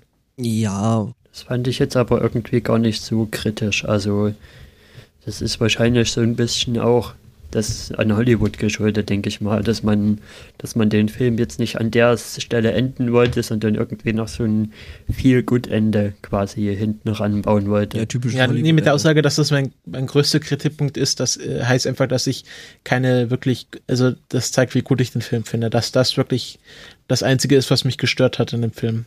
Ja. Neben den ganzen wissenschaftlichen Fakten, aber kommen wir später zu. Ähm, ja. Ich- Also klar, also das ist dann quasi schon wieder Meckern auf hohem Niveau. Erik? Ich hätte einen Punkt zum Schauspiel erstmal noch. Also, also Mark Watney wird ja gespielt von Matt Damon. ähm, Matt Damon und was mir am Ende aufgefallen ist, aber ich weiß jetzt nicht, ob das bloß Effekte sind oder ob er es ob er es wirklich gemacht hat, ist ja, dass er im Verlauf des Films zum Ende zu auf dem Mars ganz schön Das abnimmt. ist großartig. Da sieht man ihn ja quasi einmal in so einer in so einer Oberkörperfrei-Szene, wo schon die Rippen rausgucken und da habe ich mich dann wirklich gefragt, hat Matt Damon sich jetzt wirklich so weit abgehungert oder sind das Effekte? Wisst ihr da was weiß ich nichts dazu, aber es ist, wird halt schon relativ deutlich gemacht. Also du siehst ihn halt am Anfang, wo er sich halt auspackt, wo er eben noch das Stück äh, Eisen äh, im, im Bauch stecken hat und ähm, dann sieht man ihn halt Oberkörper halt schon ordentlich fit und, und äh, gut beisammen. Ähm, und ja, eben im Verlauf des Films magert er dann halt so krass ab und hat halt auch andere Mangelerscheinungen, dass er eben, äh, ja, also man sieht halt, dass er solche, solche Läsionen und so ein Zeug dann hat, äh, wo eben wahrscheinlich irgendwo äh, bestimmte Vitamine oder sowas fehlen, was, ähm, glaube ich, so bei Seefachern früher häufiger vorgekommen ist. Da gibt es dann auch in, im. Buch sind dann noch so schöne Beschreibungen drin, welche Beschränkungen er denn jetzt alle hat. Zum Beispiel unterwegs, dass er dann Mars-Kaffee trinkt, was heißes Wasser mit einer Koffeintablette ist. Und dann muss er sich noch weiter eingrenzen, dass er nur noch heißes Wasser trinken kann, weil eben die Koffeintabletten Mhm. ausgehen. Ja, gut, das hast Also, äh, ich habe hier gerade ein Interview oder einen Artikel darüber gefunden. Und Matt Damon hat es Ridley Scott angeboten. Er hat gesagt, äh, ich kann, ich kann irgendwie 30, 40 Pfund abnehmen. Das habe ich schon vorher gemacht für Filme. Und Ridley Scott hat gesagt, nee, äh, äh, Zitat, fuck that. Ähm, und äh, daraus kann man wahrscheinlich schließen, dass, ähm, dass äh, das alles oder mehr oder weniger viel im Computer gemacht wurde mit dem Gewicht. ja, oder sie haben halt dann irgendwie Body Double genommen. Ja, also ich glaube, es ist offensichtlich, dass er nicht das, diese 30, 40 Pfund in echt abgenommen hat. Hm. Ja, aber es war, so ist mir auch aufgefallen, also fand ich auch, äh, fand ich wirklich ein, ein schönes Detail drin. Ähm, ich glaube schon, dass sie viele Sachen aus dem Buch halt trotzdem drin haben, jetzt nicht so im Detail erklärt, aber ähm, dass eben äh, so, ja, Sachen gehen halt so Nike, wie zum Beispiel, hey, das Ketchup ist mir vor 20 Tagen ausgegangen, solche Geschichten. Ähm, ja, also du hattest das schon drin in Teilen, aber halt mal mehr so als, als Detail in, in, dem, in dem Nebensatz mehr so. Ja. Ähm, soll ich mal was zu, zu, zum, zum wissenschaftlichen Standpunkt sagen? Ja, unbedingt. Also, das ist immer die Frage, was sagen Leute, die davon Ahnung haben dazu? Und es gibt ja das NASA Spaceflight Forum, was so das wichtigste Forum für Raumfahrt-Nerds und Leute ist, die wirklich in dem Bereich arbeiten. Und es gibt einen sehr langen Thread ähm, zu äh, The Martian, wo sie sich halt darüber auslassen, über ganz viele verschiedene Aspekte. Was äh, die Leute dort gestört hat, war zum Beispiel, wir haben ja, sehen mal ja den Start einer angeblich chinesischen Rakete, die ja dann diese Versorgungsmission für das Ares-Raumschiff ist. Und ähm, das war keine chinesische Rakete, sondern eine Atlas V, eine amerikanische. Und ähm, was dann noch älter, ne? passiert. Ja, also es war einfach, äh, es war einfach ein, äh, ein Footage von einem echten Raketenschlag von der Vandenberg Air Force, äh, irgendwie, also so ein, so ist glaube ich der einzige Raumfahrtbahnhof an der Westküste der USA. Und ähm, da haben sie, da war halt ein Atlas V ohne Booster und die hatten sie halt das Video davon. Und das haben sie dann eingespielt, als es angeblich äh, um die chinesische Rakete gehen soll. Weil einfach, sagen wir mal so, hochauflösende Aufnahmen von chinesischen Raketenstarts sind äh, ja schwierig dran zu kommen, wenn man jetzt nicht wirklich die Chinesen drum anbetteln will. Ja, sind jetzt, und das, das dann für einen Hollywood-Film, hm, ja. Obwohl die ja nicht, nicht schlecht bei wegkommen, aber trotzdem. Ähm, was noch war, die Iris-Versorgungsmission, die hat, ist ja dann explodiert und äh, man hat beim Start gesehen, dass diese Iris sollte auch ein Atlas 5 sein, was ja jetzt nicht das Problem sein soll. Das kann ja durchaus sein, obwohl die Atlas 5 hoffentlich 2035 nicht mehr benutzt wird. Ähm, aber die Explosion war dann eine Delta 3 Rakete, weil sie, da haben sie einfach ein äh, Footage, also Filmausschnitte von der echten Explosion von einer Delta Rakete benutzt und die hat dann quasi, hat dann die eine Rakete die andere Rakete gestunt-doubled. Also die hat das weißt fünf, du, macht ihre eigenen Stunts nicht selber. Weißt du, an was mich diese Explosion erinnert hat, schon beim Lesen und jetzt dann auch nochmal im Film? An dieses, war das SpaceX? An ja. dieses Ding, was dieses Jahr auch dann quasi nach dem Start, was es dann zerrissen hat. Ja, ich glaube, die, die, solche Raketenexplosionen sehen mehr oder weniger gleich aus. Also ich glaube, den großen Feuerball gibt es da nicht so wirklich. Also wenn man sich auch mal, was war's, äh, Space Shuttle? Challenger, mhm. ja, eine Challenger-Explosion anschaut, da gibt es halt keinen großen Feuerball, sondern das ist einfach so eine weiße Rauchwolke, wo es dann einfach mal Puff macht. Ähm, dann ist kaputt. Was vielleicht auch dran liegt, dass man da. Außer wenn die halt wirklich auf dem, auf dem äh, Launchpad explodiert, wie ja. es jetzt halt beim Zingos-Frachter vor einem Jahr der Fall war. Was aber vielleicht auch dran, einfach dran liegt, ähm, dass man halt prinzipiell jetzt nicht neben einer startenden Rakete herfliegt und da relativ nah dran ist, um das alles äh, so sauber zu sehen. Äh, das heißt, es ist ja in meisten Fällen dann irgendwie mit ewig großen äh, Teleobjektiven ähm, gefilmt bzw. fotografiert. Und ähm, ja, also man sitzt halt selten neben einer startenden Rakete. Äh, vor allen Dingen während, oder beziehungsweise also nach dem Start. Ne? Weil die sind ja dann doch relativ schnell. Ja, ja, es ist halt einfach so, da explodiert halt ein Wasserstofftank und irgendwie ein Kerosintank oder mhm. ein, ein, äh, ein, Sauerstofftank und äh, das brennt halt nicht, wenn es irgendwie, wenn es halt nicht im richtigen Verhältnis eingespritzt wird. Und äh, Kerosin ist ja auch nicht brennbar, so einfach so, sondern nur wenn es halt im, im richtigen Verhältnis mit Sauerstoff eingespritzt wird. Mhm. Und ähm, was das ist, äh, das ist ja, da wird ja irgendwie kein, kein Öl, kein pures Öl benutzt, was dann einfach anfängt zu brennen und kontrolliert. Ja, klar. Also das ist ja Sinn und Zweck der Geschichte, das Ganze so kontrolliert wie möglich zu machen. Ja. Erik? Hm. Was ich ziemlich krass fand im Film zum Beispiel, wo ich mir gedacht habe, Geht das wirklich jetzt, äh, wo sie die Bombe gebaut haben, aus Zucker und ja, Sauerstoff? Geht. Das Hat geht. das wirklich so einen Impact, wenn man Zucker und das Sauerstoffatmosphäre äh, die haben da, Die haben da noch ein bisschen mehr drin gehabt als nur Zucker und Sauerstoff. Ähm, es gab mal eine ganze Weile, also nicht, dass wir jetzt hier irgendwie Bombenbauanleitungen geben würden, aber es gab eine ganze Weile ähm, wohl ein ähm, Pestizid oder, oder Unkraut, ein Unkrautvernichtungsmittel äh, wenn man das im richtigen Verhältnis mit äh, Zucker mischte, dann hat das eine ziemlich explosive Mischung gegeben. Also, mhm. Also ja, funktioniert tatsächlich. Ähm. Ja, ähm, was noch ein ganz großer Kritikpunkt ist, ist, dass der Sturm viel zu stark war, weil der äh, Mars ähm, einfach nicht so viel Atmosphäre hat, dass er so einen Sturm produzieren könnte. Also die Marsatmosphäre ist irgendwann mal flöten gegangen. Da gibt es jetzt noch so, so Gasspuren im Weltraum mhm. um den Mars herum, aber der Mars hat einfach eine wesentlich ähm, dünnere Atmosphäre, was auch dieses Problem mit dem, das flüssige Wasser auf dem Mars, das liegt nicht daran, dass, also, dass es so selten vorkommt oder man nicht weiß, ob es überhaupt vorkommt. Das liegt nicht daran, dass es zu kalt oder zu heiß ist, sondern dass die Atmosphäre keinen genug hohen Druck aufbauen kann und dass ähm, ja, wenn, wenn nicht genügend Druck da ist, dann das Wasser nicht flüssig werden kann, sondern sofort verdampft oder gefriert. Also mhm. dieser Trippelpunkt. Mhm. Taupunkt. Ähm, und genau, nee, Trippelpunkt. Ah, okay. Das ist, und wenn, wenn unter einem, wenn es gibt einen Punkt unter einem bestimmten Druck, wo Wasser gleichzeitig flüssig, fest und gasförmig ist und immer hin und her schwankt. Krass.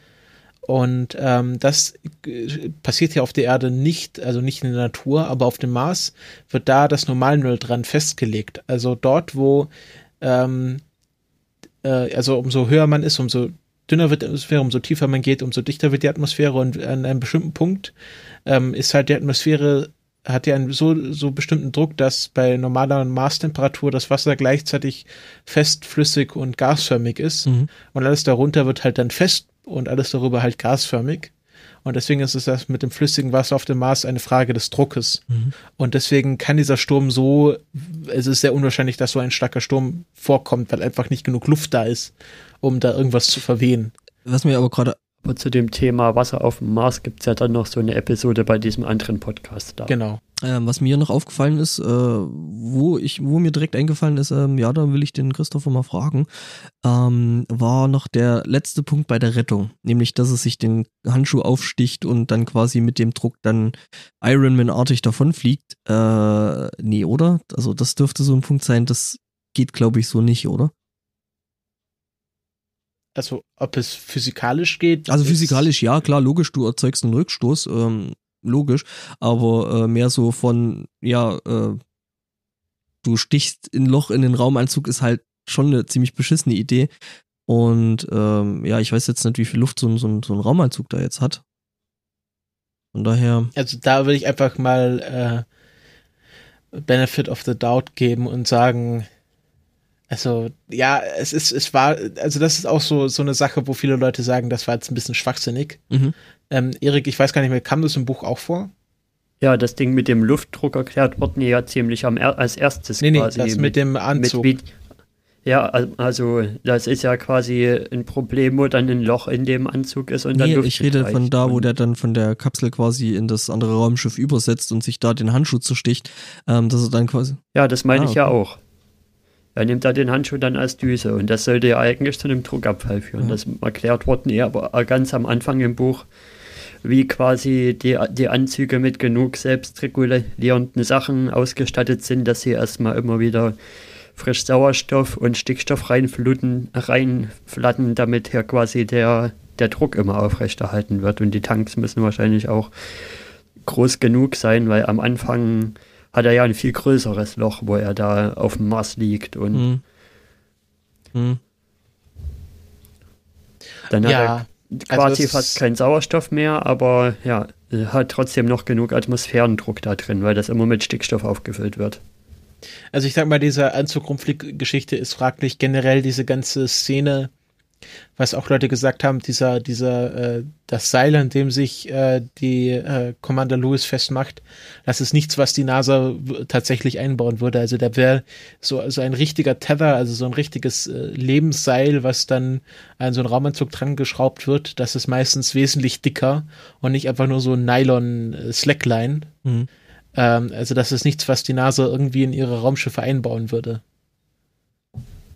dieses, diese Seilsituation, die ganze Szene hat mich doch dann wieder sehr an Interstellar stellenweise, äh, nee, nee, an Gravity stellenweise erinnert. Ja, das da war, das war die Gravity. Hat man ja genauso eine Nummer drin. Ja. Äh, also ich würde mal sagen, äh, bei dieser Rettungsaktion darf man nicht so viel nachdenken über die physikalischen Eigenschaften, was man da sieht. Jo. Ähm, ja, ähnlich, ähnlich wie, hey, einfach hey, ich baue mal alles mögliche von dieser Raumkapsel ab, äh, damit sie leichter wird, aber gut, okay, Aerodynamik, scheiß auf Aerodynamik. Ähm, ne, also. Das ist halt der Vorteil an Mars. Da ist so wenig Luft, stimmt. dass Aerodynamik wirklich nicht so die Rolle spielt wie auf der Erde. Ja, stimmt. Ja, das ist ein Punkt. Deswegen konnten sie ja ihn ja auch quasi in einem Cabrio Ja, genau, das meinte ich. Genau. Das, das, dieses Cabrio hochfliegen, das geht halt wirklich nur, weil die, äh, die Marsatmosphäre wirklich sehr, sehr dünn ist. Mhm. Also ich glaube, also der Frank wird mich wahrscheinlich wieder verschlagen, wenn ich was Falsches sage, aber ich glaube ein Zehntel der Erdatmosphäre oder sowas. Kommt, kommt auch auf die Jahreszeit an. Also da der, die, der Mars hat sehr starke Luftdruckschwankungen. Mhm. Ja gut, stimmt. Ähm, das ist ein Punkt. Hm? Ein weiterer Kritikpunkt. Ja, Erik, was ich dich ja schon mal gefragt hatte, weil wir waren ja gerade bei der wissenschaftlichen Akkuratheit, war hier, wie ist denn das jetzt überhaupt mit den Ares-Missionen, ob da was geplant war? Und du hattest damals gesagt, von wegen unter Bush wäre da mal was geplant gewesen mit Ares-Missionen. Ja, also die Ares war ursprünglich mal eine geplante Rakete. Also es war so, nach dem es gab ja zwei Space Shuttle Desaster. Es gab Challenger in den 80ern und dann, glaube ich, das Raumschiff Discovery, was beim Wiedereintritt war doch 2003 oder so. Also irgendein Raumschiff ist, äh, ein Space Shuttle ist beim Wiedereintritt äh, verglüht, weil es beim Start Hitzekacheln verloren hat und das man nicht bemerkt hatte, während es im Weltraum war und dann einfach explodiert ist beim Wiedereintritt. Und ähm, das hat natürlich dem, Raum, äh, dem Raumfahrtprogramm einen ziemlich starken Schlag versetzt und Bush wollte da so ein bisschen davon ablenken von, von, von dieser ganzen Space Shuttle-Thematik und hat ein neues Raumfahrtprogramm angedacht, nämlich das äh, Constellation Program, was die Menschen äh, wieder oder den, den Amerikaner zurück zum Mond und dann subsequent zum Mars bringen sollte, ähm, was dann Obama äh, in seiner Administration eingestellt hat. Und was davon übrig geblieben ist, ist das, was jetzt die NASA gerade macht, nämlich sie entwickelt das SLS, das Space Launch System. Das ist eine neue große Rakete, die auch wieder Menschen in den Weltraum bringen kann, was ja die NASA zurzeit nicht kann. Und ähm, dieses SLS mit äh, dem Orion Raumschiff, das Orion Raumschiff, was äh, quasi an der Spitze sitzen soll, ähm, soll dann auch die Menschen zum Mars bringen. Also diese SLS soll dann auch interplanetar fliegen oder ein Raumschiff, was aus SLS-Teilen zusammengesetzt wird. Also man geht davon aus, dass es dann halt erst im Weltraum zusammengesetzt wird und dann zum Mars fliegt, wie auch die Ares, äh, also dieses Ares-Raumschiff, was wir im Mars sehen, das ist ja ein Raumschiff, was ja die ganze Zeit irgendwie im Orbit rum, rumsitzt und dann halt für alle, alle sechs Ares-Missionen benutzt wird. Und ähm, ja, also ich sag mal so, was da dargestellt wird, das war so ein bisschen heile NASA-Welt. Also wir hatten keine offensichtlich äh, kommerziellen Partner, also nicht so, dass sie erwähnt wurden. Wir hatten keine internationale Kooperation, außer dass da halt dieser ESA-Astronaut von Deutschland rumhockt. Ähm, und das wird so nicht passieren. Es ist eher wahrscheinlicher, dass die Chinesen die ersten Menschen auf dem Mars werden, oder dass es eine internationale Kooperation wird, oder dass es eine, ein, ein, eine Firma wird, die das macht. Also es ist wahrscheinlicher, dass wir dann 2035 eine Zusammenarbeit von äh, der ESA, dem chinesischen Raumfahrtprogramm und der NASA und dann noch ganz vielen Firmen, die dahinter stecken, äh, haben werden und dass das halt nicht äh, dann heißen kann, okay, die NASA hat das jetzt gemacht oder die ESA hat das gemacht, sondern das war ein hoffentlich internationaler, weltweiter Erfolg. Daraus könnte man ja aber auch schließen mit dem, wie sie es so machen in dem Film, dass dass das so, wie sie es umgesetzt haben, gar nicht so die Riesenraketen benötigt, oder? Das, das, das Space Shuttle quasi, oder wie man es jetzt nennen will, kann man mit mehreren Raketen hochbringen und dann oben zusammenbauen und dann muss man ja bloß noch die Leute dahin bringen und wieder Was, zurückholen. Du, du hast, hast auf, aufmerksam den Countdown-Podcast gehört, merke ich. Ähm, ja, also was Franks äh, Kritik an dem SLS ist, ist, dass ähm, äh, dass man diese SLS gut dazu benutzen kann, große Teile in den Weltraum zu bringen, also irgendwie große Raumschiffteile, aber um Menschen in den Weltraum zu bringen, geht auch eine kleine Rakete. Und dass man halt äh, eine große ja, Lastrakete baut und dann kleine äh, Menschenraketen äh, und dass man dann auch kein Man-Rating, also so nennt man das, wenn eine Rakete für menschliche Benutzung zugelassen ist, dass man das auch gar nicht dann für das SLS bräuchte und sich auf andere Sachen konzentrieren könnte. Ähm, also ich sag mal so, was bei The Martian an, an Raumfahrtpolitik oder an Raumfahrtzusammenarbeit dargestellt wurde, das ist äh, Raumfahrt in den Grenzen von 2015. Und äh, ich hoffe, dass wir 2035 wesentlich weiter sind bei der Zusammenarbeit. Also, dass die Chinesen da ihre Rakete für eine amerikanische Mission aufgeben, das war schon das höchste der Gefühle. Und das hat mich ein bisschen enttäuscht, dass man da nicht visionärer ist. Aber ich meine, NDW kann auch nur so viel gute Arbeit leisten. Hm. Ich habe jetzt gerade übrigens nochmal wegen der Marsatmosphäre nachgegoogelt, ähm, beziehungsweise auf Wikipedia umgeschaut und ähm, ja, das ist doch noch massiv viel, viel weniger, was da äh, auf dem Mars an, an, an Atmosphäre da ist. Äh, mal im Vergleich, also die Erde hat äh, im Durchschnitt 1013 äh, Hektopascal Druck Ja, und der Mars, der hat dann da gerade mal 6,36. Also, das ist schon Ja. ein ganz ordentlicher Unterschied. Also, ähm, also Wikipedia schreibt, ähm, der Luftdruck äh, der Mars-Atmosphäre würde ungefähr der Erdatmosphäre in 35 Kilometer Höhe entsprechen. Also, ja, das ist schon ordentlich weniger.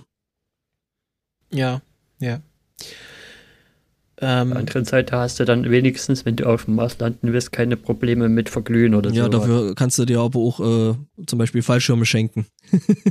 doch, Ja? also du hast Probleme mit dem Verglühen. Das ist ja der Witz. Der Mars hat gerade noch so viel Atmosphäre, dass wieder Eintrittshitze ein Problem darstellt. Deswegen ist ja auch Curiosity in diesem großen, in dieser großen Eierschale angekommen. Also wer sich ein bisschen mit der Curiosity-Mission auskennt, wie ich das tue, ähm, also das ist ja wirklich ein Riesenteil gewesen. Also Curiosity ist ja an sich schon so groß wie ein VW-Bus. Das haben sie dann doch mal in so eine Eierschale gepackt, weil äh, man äh, ein, ein äh, Hitzeschild braucht. Weil einfach der Mars gerade noch so viel Atmosphäre hat, dass das doch ziemlich warm wird. Also so warm wird, dass da Geräte nicht einfach der puren Luft ausgesetzt werden können, sondern dass man da irgendeine Art Hitzeschild braucht. Auch wenn es wesentlich dünner ist, als was man braucht, wenn man in die Erde eintreten will. Aber es stellt auch immer noch ein kleines Problem dar. Mhm. Ähm, der Karl, äh, Karl Urban, der Astro, also der kennt sich natürlich mit den Planeteneigenschaften aus, der war ziemlich enttäuscht von dem Film, weil die Landschaft offensichtlich sehr schlecht dargestellt wurde, also dass es nichts dem entspricht, was, was die, wie die Ax- Accidalia planatia tatsächlich aussieht, also die Region, wo die ganzen Ares-Missionen stattfinden. Ich versuche nochmal gerade den entsprechenden Tweet rauszufinden ähm, ist natürlich, äh, man konnte nicht auf dem Mars drehen, was ein bisschen schade ist, aber Ja. ähm, ist, ist klar. Ähm, und man hat halt einfach in der Wüste gedreht und äh, man die entsprechenden äh, Formationen dort benutzt und es äh, sprach halt einfach nichts, wenn man sich ein bisschen mit Mars-Geografie auskennt, was da wirklich äh, sein würde. Ja, ich sag mal so mit dem Drehen, das war halt, ähm, man hatte da ja natürlich schon Erfahrung gehabt von der Mondlandung. Nee, sorry. Ja, also zu, zu gleichförmig sei die, die Marslandschaft gewesen. Mhm. Und auch die ähm, Gravitation auf dem Mars, also der Mars hat, ist ja natürlich kleiner als die Erde und hat deswegen auch eine geringere Anziehungskraft. Das sei auch nicht so gut dargestellt werden. Ja, das stimmt, das wurde tatsächlich irgendwie. Aber ähm, dafür, was auch viele andere Raum, Raumexperten sagen, haben sie auf der Ares-Rakete, ach nee, der heißt ja gar nicht Ares, der ist Hermes, Entschuldigung. Ähm, auf der Hermes-Rakete haben sie dort die Schwerkraft oder den Übergang von Schwerelosigkeit zu 1G, was in diesem drehenden Modul war, sehr gut Mhm, dargestellt. das fand ich echt schick gemacht, so mit diesen komischen Gängen, wo die dann so reinkleiden und dann auf einmal eben, ja, an der Leiter hängen. Das war echt schick Genau. gemacht. Ja. Jo. Ähm, was haben wir denn noch? Ja, also wenn man sich dieses, diesen Thread durchliest, da gibt's halt ganz viel, wo sie halt drüber spekulieren. Was mich noch gestört hat von der Namensgebung, äh, was ich, ja, glaube ich, schon mal im Vorgespräch ausgeführt habe, ist, dass ähm, der Chef der NASA äh, hier als Director angesprochen, angesprochen wurde oder auch in den, in den entsprechenden äh, äh, Wikipedia-Einträgen als Director of the NASA bezeichnet wurde. Aber es keinen Direktor der NASA gibt, weil äh, die NASA ist ja die National Space and Aeronautics Administration und dann gibt es natürlich auch einen Chief Administrator und der aktuelle Chef der NASA ist äh, Chief Administrator Bolden, der erste, Afro der erste afroamerikanische, wenn man das ja anmerken kann. Und ja, das war einfach so, es, es hätte man mit einem Wikipedia-Klick rausfinden können, dass das nicht der Direktor der NASA ist. Ähm, ist halt so ein kleines Titbit, was mich dann Ja, als gut. persönlich etwas gestört hat, aber, Aber da können wir natürlich, es ist halt Hollywood. könnte man ja, Aber wie du selber schon gesagt hast, wenn man schon so tief reingehen muss, um Kritikpunkte zu finden, dann, dann ist eigentlich auch alles. könnte man super. sogar so verargumentieren, ja, äh, vielleicht haben sich ja dann die äh, Strukturen bis 2035 verändert. Also, das ist, glaube ich. Ja, Was ich noch als Frage hätte, wäre, er nimmt ja irgendwann, hat er ja das Problem, dass er noch mehr Wasser braucht und dann nimmt er das Hydrazin. Was ist das und wofür braucht man das? Ist das wirklich Rocket Fuel oder was ist das? Hydrazin ist tatsächlich Rocket Fuel. Das wird, äh, das ist so ein Ding, was man nicht, was man nicht äh, rumstehen haben lassen will. ähm, weil Hydrazin sehr, sehr, sehr, sehr, sehr giftig ist. Also ich glaube, ein Teilchen in 1000 Liter Atmosphäre reicht schon, um dich umzubringen. Oh. Ähm, ähm, also das ist irgendwie, ja, haben sie das? Also die, die Leute, die damit, also das wird oft benutzt, um damit so Satelliten zu befüllen. Also so ein Satellit hat ja seine eigenen kleinen Düsen, um so kleine Kurskorrekturen vorzunehmen und so ein bisschen sich zu orientieren und ähm, auszurichten und äh, Orbit anzupassen und damit da wird gern Hydrazin genommen, weil das irgendwie dafür gut ist. Ich weiß auch nicht warum. Ich ähm, aber ich gerade aber erinnern, ob er das dann überhaupt in einem Spacesuit macht. Ich glaub, ist er da nicht einfach so da, wo er das über den Katalysator laufen lässt quasi? Also es ist äh, beim ersten Anlauf nicht, da hat er sich weiß, die Haare angesenkt. Ich ich weiß nur, dass dass äh, dass man das nicht ähm, ich glaube, mit dem Katalysator lässt er den Sauerstoff laufen, den er aus dem Hydrazin rausgeholt hat, äh, den Wasserstoff. Also Hydrazin ist eine Verbindung aus äh, Stickstoff und Wasserstoff, N2H4 und er muss ja erstmal das Wasserstoff da abspalten und dafür braucht er doch den Katalysator. Nee, den, den Katalysator. Also irgendwie, irgendwie hatte er ja schon, als er sich da irgendwie verbrennt, das war ja wegen dem Wasserstoff und nicht, weil er da irgendwie Hydrazin angezündet hat. Genau, Hydrazin ist hochreaktiv. Ähm, und wird, äh, wird als hypergoler äh, benutzt, also als was man nicht irgendwie anzündet und dann äh, so ein Raketenantrieb draus entsteht, sondern einfach wie so aus einer aus einer Sprühflasche raussprüht. Natürlich wesentlich komplizierter, weil es Raumfahrt ist. Ähm, aber Hydrazin, das hat man oft bei der Raumfahrt dabei und ich, also die, die äh, so so ein dieses Mars äh, Return Vehicle, also womit sie dann zurückfliegen und wo er sich dann das Hydrazin herholt, ähm, das wird das natürlich auch an Bord haben, um, also es sind so kleine, kleine Triebwerke, die dann halt deinen Kurs korrigieren. Also nicht dein Haupttriebwerk, aber ihr kennt das natürlich.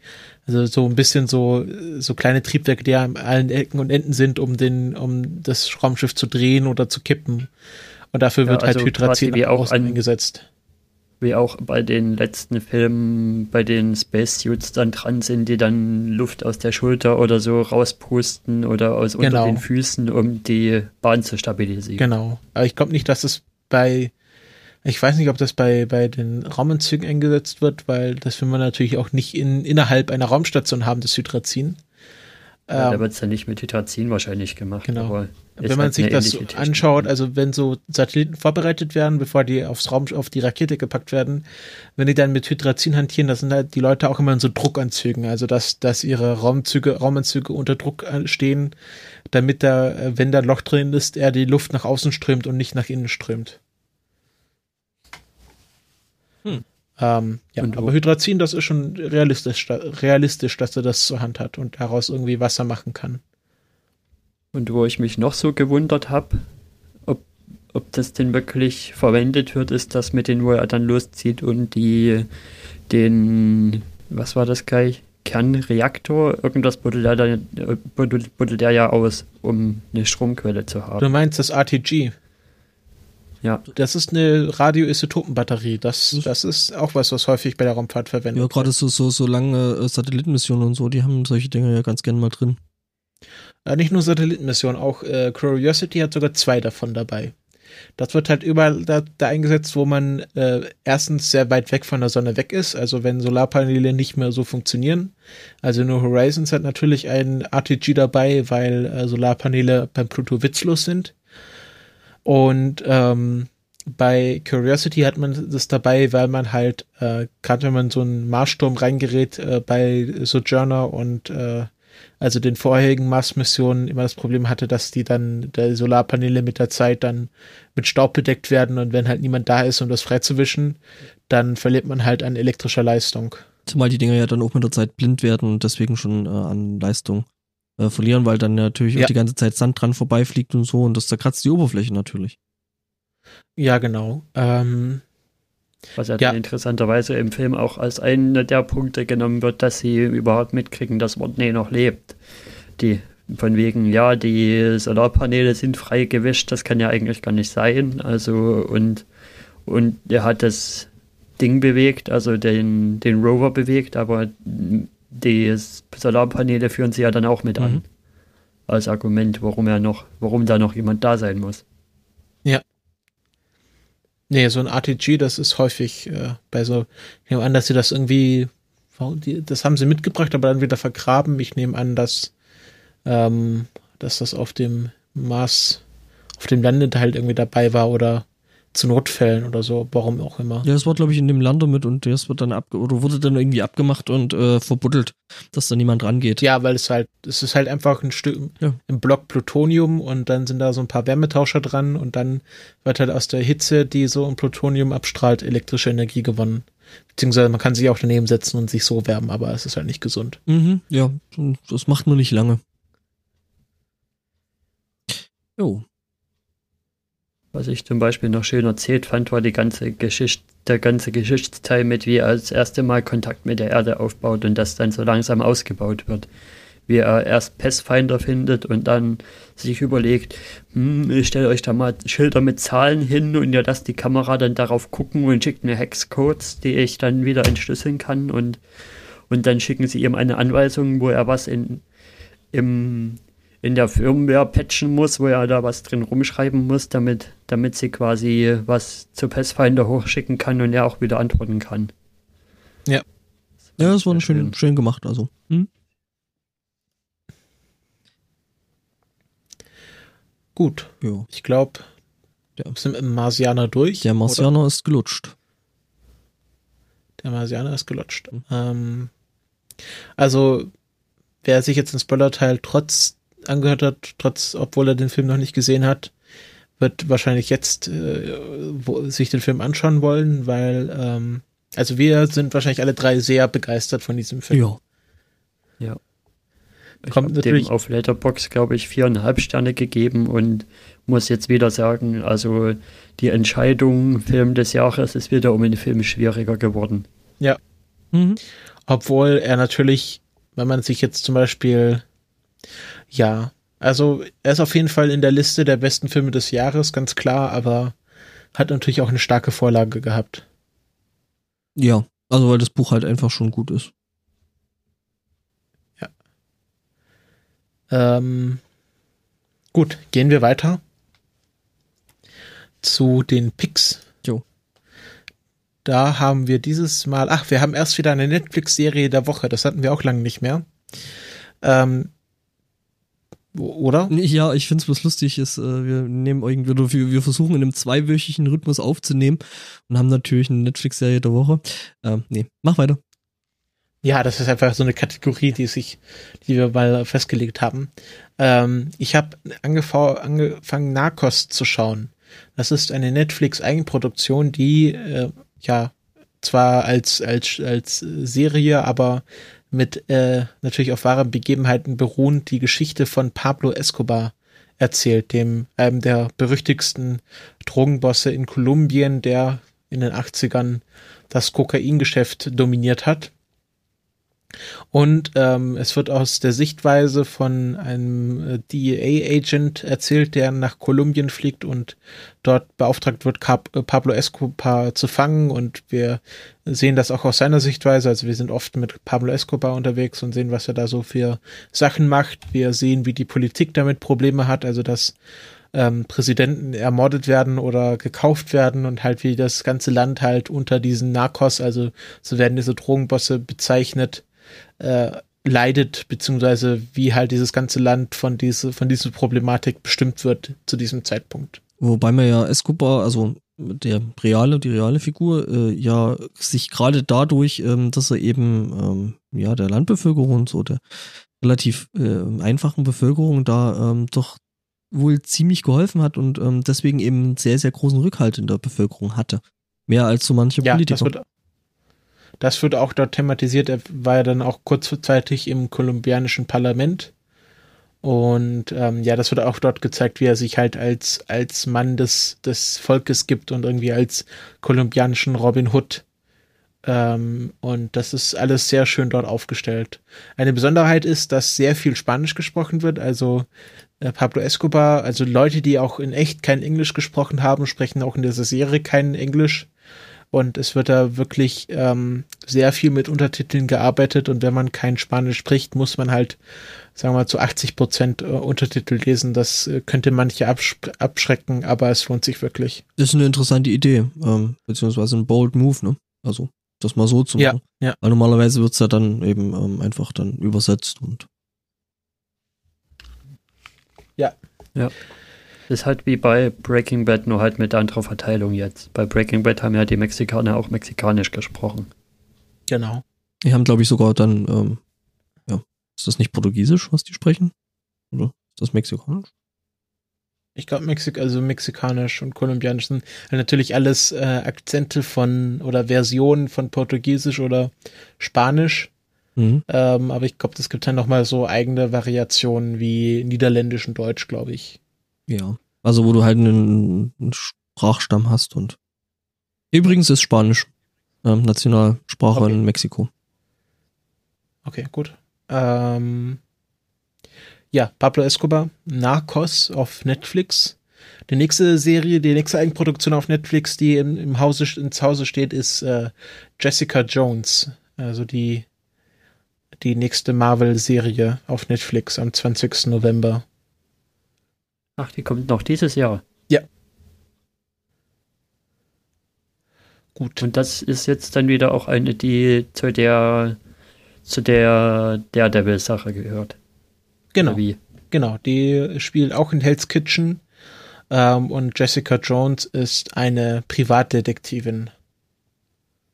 Hm. Aber halt auch in der, in der gleichen Ecke in New York in Hell's Kitchen.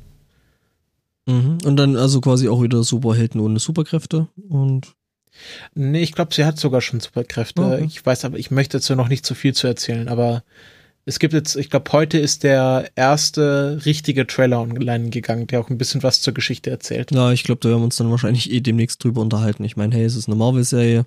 Also, da wird es Ja. hier auf jeden Fall noch mehr davon geben. Das glaube ich auch. Äh, kommen wir zu den Picks. Bin ich auch wieder in vertreten. Ich rede heute wieder durch. Nee, durch Das ähm, ist halt ein altes Quatschfass. ja, genau. Mach mal auch einen Podcast deswegen. Ich habe ja auch heute Geburtstag, das darf ich dann. Ähm, Geburtstag. Die erste Serie, die ich empfehlen möchte in den Picks ist Murdoch Mysteries, beziehungsweise empfehlen ist ein bisschen schwierig, weil sie in Deutschland nicht verfügbar ist. Aber man kann sie sich auf Amazon als UK-Import bestellen. Und ähm, Murdoch Mysteries ist eine Serie, die schon sehr, sehr lange läuft, seit 2007. Die neunte Staffel hat jetzt begonnen, hat ein Rating von 8,2, glaube ich, auf der IMDb, also schon ziemlich gut für eine Serie. Und ähm, worum geht's? Es geht um äh, wie heißt der? Murdoch, wie, wie heißt der jetzt? Ich hab, ah, Vorbereitung, Mysteries. Der Kommissar, um es den geht, heißt auf jeden Fall Murdoch. Was weiß einleuchtet, nicht, wenn das Ding Murdoch Mysteries heißt. Genau, William Murdoch. Und äh, der Dreh an dieser Serie ist, dass die 1890 spielt. In Toronto. Und das ist im Grunde ein ganz klassisches Crime Procedural, also äh, Fall der Woche und so Sa- Sachen. Aber halt alles 1890 und äh, der Murdoch äh, arbeitet halt mit ganz modernen Techniken, mit so Sachen wie Elektrizität Uh. und Fingerabdrücken. Und das ist, war halt damals alles sehr modern. In der ersten Folge kommt auch Will- äh, gleich Nikola Tesla vor Mhm. und äh, zeigt Murdoch die seine neueste Erfindung, nämlich äh, Telefon über Funk. Ähm, und dann äh, gibt's halt mal so sehr, sehr, ja, so Sachen, die lustig sein sollen, wie, ja, man könnte ja auch Bilder über Funk übertragen. Und dann meinte der Murdoch, ja, das könnte wir dann Telekinomatik nennen. Und dann meinte der, meint Nikola Tesla, nein, das ist viel zu lang, wir nennen es Television. Und solche Sachen passieren halt ständig Mhm. dass dass halt die Gericht, also es gibt eine Gerichtsmedizinerin, die eine wiederkehrende Rolle spielt und die sagt dann, glaube ich, in der zweiten Folge, äh, ja, hast du jetzt den Fall, geschlossen, also ist jetzt der Case closed. Und dann ähm, sagt sie, ah, Case closed, das ist ein sehr schöner Ausdruck, ich glaube, den merke ich mir. Und äh, dann einmal trifft er halt auf so einen, einen Farmer, der halt äh, Motorräder baut. Ähm, und dann sagt er, ach, die Automobile, das ist die Zukunft. Also wer in Zukunft ganz viel mit Autos um die Gegend fahren, dann sagt Murdoch, das kann ich mir nicht vorstellen. Allein die, die, die Abgase können, müssen ja schrecklich sein. Und solche Sachen passieren halt ständig, aber es werden auch sehr ernste Themen angesprochen. Also eine Folge dreht sich zum Beispiel um Homosexuelle und der Murdoch ist halt ein sehr äh, gläubiger Katholik, also er geht zwei, dreimal die Woche zur Beichte und solche Sachen und hat auch ziemlich große Probleme dann diese Homosexualität von irgendwie den Verdächtigen oder dieses ganze Thematik damit klarzukommen. Und es ist schön zu sehen, dass sie da nicht irgendwie so dieses äh, Ende 19. Jahrhundert romantisieren, sondern da auch ähm, wirklich an die, an die unschönen Themen zu dieser Zeit rangehen und die auch thematisieren, so dass der Protagonist der Serie nicht als dieser Held dasteht, der so progressiv ist und das damit gar keine Probleme hat, sondern einfach als Figur der Zeit diese klassischen Probleme, die ein, eine Figur ha hat, zu dem Zeitpunkt mit der Thematik auch hat. Und das ist schön, dass sie da auch äh, den, den Protagonisten nicht als Übermenschen darstellen. Mhm. Eine also, Nachfrage hätte ich da jetzt noch. Ja. Also wer hat das oder wo gibt's das? Wie gesagt, gibt's bisher in Deutschland noch keine Ausstrahlung, überhaupt nicht. Ist komplett unbekannt in Deutschland eigentlich. Ich habe es nur entdeckt, weil es eine Meldung auf den bei den Serien Serien Junkies gab, dass jetzt in der neunten Staffel Staffel William Shatner Mark Twain spielt. Neun also Staffeln und hier ist noch nichts davon angekommen. Nein, überhaupt nichts. Ähm, und äh, ja, das, was das machen sie halt auch gerne, dass sie so historische Figuren äh, auftreten lassen. Also es war jetzt auch Arthur Conan Doyle da und solche Sachen. So ein bisschen schon, und, schon ein bisschen Doctor Who oder oder äh, Assassin's Creed mäßig. Ja, und mir gefällt die Serie auch sehr schön, äh, weil, also was mich halt auch in der Serie irgendwie dran geblieben hat, ist, dass der Murdoch mich sehr stark an Simon aus Firefly erinnert. Also von seinem ganzen Auftreten her, aber das ist jetzt nur eine persönliche Vorliebe. Ähm, ja, also wie, wie gesagt, es gibt die sehr völlig unbekannt. Man kann die nicht auf iTunes sich holen, man kann sie sich nicht im deutschen Amazon kaufen, man ist, sie wurde noch in keiner Fernsehanstalt ausgestrahlt. Das nächste, was wir hier haben, ist wirklich UK-Import von Staffel-CDs. Okay was ja schon irgendwie ein bisschen unschön ist. Weil, ich meine, es wird sich eigentlich nicht, oder man, man wird sich wohl kaum irgendwie eine, eine DVD-Sammlung von irgendeiner Staffel von einer Serie kaufen, äh, die man nicht zumindest schon mal irgendwo einmal gesehen hat, wo man weiß, okay, das taugt mir jetzt, dafür gebe ich jetzt Geld aus. Genau. Ja. Und dafür, dass die Staffel, die Serie schon so lange läuft und auch offensichtlich so gut ist, jetzt in meiner subjektiven Betrachtung, aber auch durch die IMDB-Wertung, die mit 8,2 für IMDB schon recht hoch ist, ähm, für so eine langlaufende Serie. Wundert mich eigentlich wirklich, dass die in Deutschland noch nicht irgendwie gekauft wurde von irgendjemandem. Hm. Ja, also äh, sind wir wieder bei dem Rechtefuhr, wo wir irgendwie immer landen. Das ist halt, ja, warum? Gibt es uns wenigstens ja, irgendwo als Stream? Ich meine, gut, es kann natürlich sein, dass ja. die Produktionsfirma da irgendwie äh, total äh, dumm drauf ist und das Zeug halt äh, entweder zu völlig überteuerten Preisen verkaufen will. Das kann natürlich auch möglich sein. Ne? Aber ja, weiß ich nicht. Es ist halt immer wieder schade. Also ne? wenn man wenn man sich jetzt hier auf Graph TV auch anschaut, also die Serie hat auch äh, eine sehr gleichbleibende Trendlinie. Also man kann sich ja bei diesem Graph TV ähm, die Übersicht von äh, jeder Folge die IMDb-Bewertung anschauen und dann äh, sich so Trends rausstellen lassen und ähm, das ist wirklich konstant zwischen 7,5 und 8 über neun Staffeln hinweg. Also schon, wow. sagen wir irgendwie hier die die vierte und fünfte Staffel, die haben einen sehr starken Anstieg und die äh, späteren Staffeln, die, äh, die nehmen immer ab mit zum Ende der Staffel, aber es ist wirklich über die. TV ist auch nochmal so ein Ding, was man an sich nochmal empfehlen kann. Ja, also es ist wirklich über neun Staffeln hinweg eine sehr gerade Trendlinie, was die Bewertung angeht. Hm. Ja. Aber hat auch nicht so viel, so hier 83 Bewertungen. Also. Ist halt äh, kan kanadisch, deswegen ist es wahrscheinlich bisher unterm Radar gewesen. Ja, wobei äh, Kanada schon relativ viel gerade in Richtung Special Effects macht. Ähm, Gnome Film, äh, ja, ja, also Film School zum Beispiel ist äh, in, in, in Kanada. Ja, ja, also Kanada ist gerade äh, sehr stark im Kommen und ja. vielleicht hilft das auch so eine Serie nach Deutschland zu holen. Ja, wie gesagt, schade, dass sowas halt komplett und mich wundert halt, dass es nicht zumindest irgendwo äh, äh, beim ja, Videostreaming-Dienst äh, irgendwo erhältlich ist. Ich mein.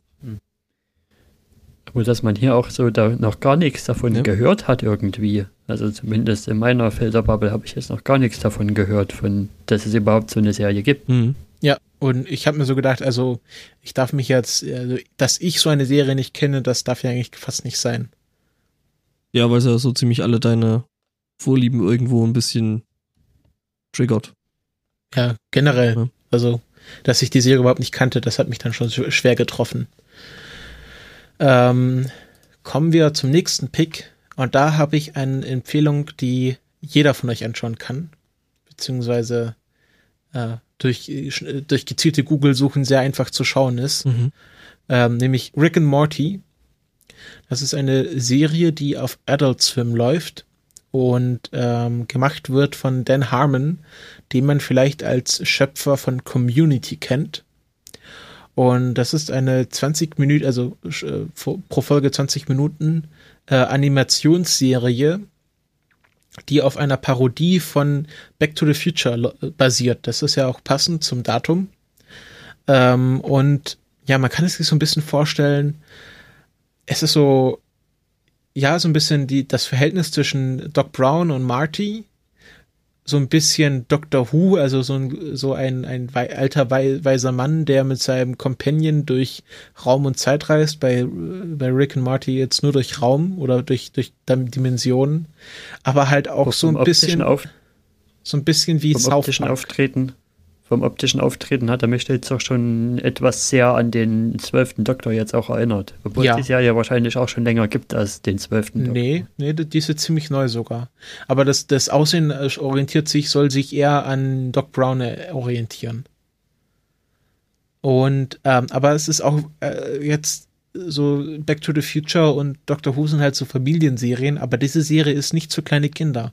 Ich würde mal sagen, diese Serie ist auch nichts für Jugendliche, obwohl sie natürlich wahrscheinlich hauptsächlich von Jugendlichen konsumiert wird weil sie erstens sehr deftig ist. Also die äh, Rick trinkt die ganze Zeit, er rülpst die ganze Zeit, er flucht die ganze Zeit, ist egoistisch, äh, beleidigt alle, beleidigt seine Familie, beleidigt seinen Schwiegersohn äh, und äh, nutzt äh, Morty eigentlich nur aus, um mit, dass er irgendwie als Testkaninchen herhält und irgendwie Aufgaben für ihn erledigen soll, aber er ist eigentlich immer nur auf sich selber bedacht.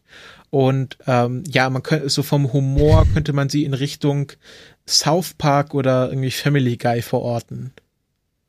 Dabei sind South Park und Family Guy aber noch eher zahme Lämmer dagegen, was. Ja, was ich glaube South Park, also ich glaube South Park ist nochmal eine Stufe schlimmer als Rick and Morty. Ähm, was mir halt, ich, ich mag ja keinen South Park und ich mag auch Family Guy nicht so wirklich. Was? Ähm, aber was, was mir bei Rick and Morty gefällt, ist erstmal der Sci-Fi- Sci-Fi-Aspekt, dass sie sehr Meta, Meta-Themen anschneiden.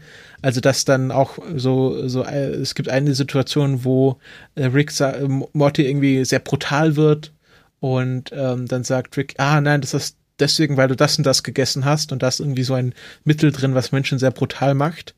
Ähm, das wäre jetzt ein unerwarteter Wechsel deines Charakters und das würde ja diese ganze Serie kaputt machen. Und dann, äh, ja, also so, sie durchbrechen oft gerne die vierte Wand. Ähm, es geht sehr viel um ähm, multidimensionale Sachen. Es gibt dann auch den the, the Council of Ricks, also die ganzen Ricks der allen Dimensionen, die irgendwie einen Rat gründen. Und es ist halt dieses Den Harmon Meta-Thema, was da durch, durchschimmert. Und ähm, ja, es hat mir sehr viel Spaß gemacht, diese Serie zu schauen. Ich habe es jetzt komplett durchgeschaut, weil es, weil es nur zwei, elf Folgen pro Staffel gibt und es gibt jetzt gerade mal ähm, zwei Staffeln, also insgesamt 22 Folgen. Und ich glaube, Stefan, du hast auch schon mal reingeschaut. Äh, nee, ich bin noch nicht dazu gekommen. Ähm, du hast mir das ja, glaube ich, erst ähm, Mittwoch äh, empfohlen gehabt. Ähm, nach unserer Tatort-Quatscherei. Und ich bin echt noch nicht dazu gekommen, da mal reinzuschauen. Ähm, ich will auf jeden Fall noch reingucken, weil klingt halt auch wieder, triggert halt bei mir auch wieder eigentlich alles, was muss. Von daher, hm, ähm, schaue ich auf jeden Fall rein. Genau. Also wir hatten ja, ich- oder ich habe ja in den letzten Folgen immer so familienfreundliche Animationsserien wie Steven Universe oder wie Bear Bears empfohlen, aber das ist nicht das, also man sollte das sich auf keinen Fall mit seinen Kindern anschauen. Der Doktor hat dann auch immer so lustig, so lustig grünen Schleim um den Mund rumhängen und, und sein T-Shirt ist, glaube ich, auch immer, hat so einen orangenen Fleck von drauf. Okay. Genau. Weil halt immer trinkt und immer sabbert und irgendwie ja. immer ekelig ist. Und äh, ja, von den Alien, also es äh, gibt auch viele Aliens und irgendwelche komischen Wesen und das ist halt so ein bisschen halt auch immer so, sagen wir so Blobs oder also sehr kreativ auch beim Alien-Design. Und es gibt sehr viele Gastauftritte, also irgendwie Jay Leno und Stephen Colbert und John Oliver und ich glaube irgendwie, sie hatten sehr, sehr viele Gastsprecher schon in der ersten Staffel. Geht es eigentlich so weiter mit den Anspielungen? Also in der zweiten Folge machen sie ja direkt mal eine Inception-Anspielung zum Beispiel. Genau, Geht wo sie so dann weiter, dass sie irgendwelche popkulturellen Sachen anspielen? Ja, es gibt zum Beispiel einmal, ähm, einmal gibt es äh, sehr, äh, kommen alle Mortys auf, aus allen Dimensionen. Äh, es geht auch die Frage, wer ist der Mortys, wer ist der Mo Mort, Most Morty Morty? Und dann gibt es einen Morty, der das Gesicht von Eric Stolz hat. Und wer so ein bisschen die Hintergrundgeschichte von Back to the Future kennt, weiß, dass äh, Eric Stolz die erste Wahl von oder die Wahl nach, danach war, nachdem Michael J. Fox das erstmal abgelehnt hatte, haben sie es dann erst mit Eric Stolz versucht. Und dann gibt es natürlich auch einen Morty, der aussieht wie Eric Stolz. Und ja, es gibt klar. also diese ganzen popkulturellen Referenzen und alle so Metathemen, das zieht sich halt durch die ganze Serie durch.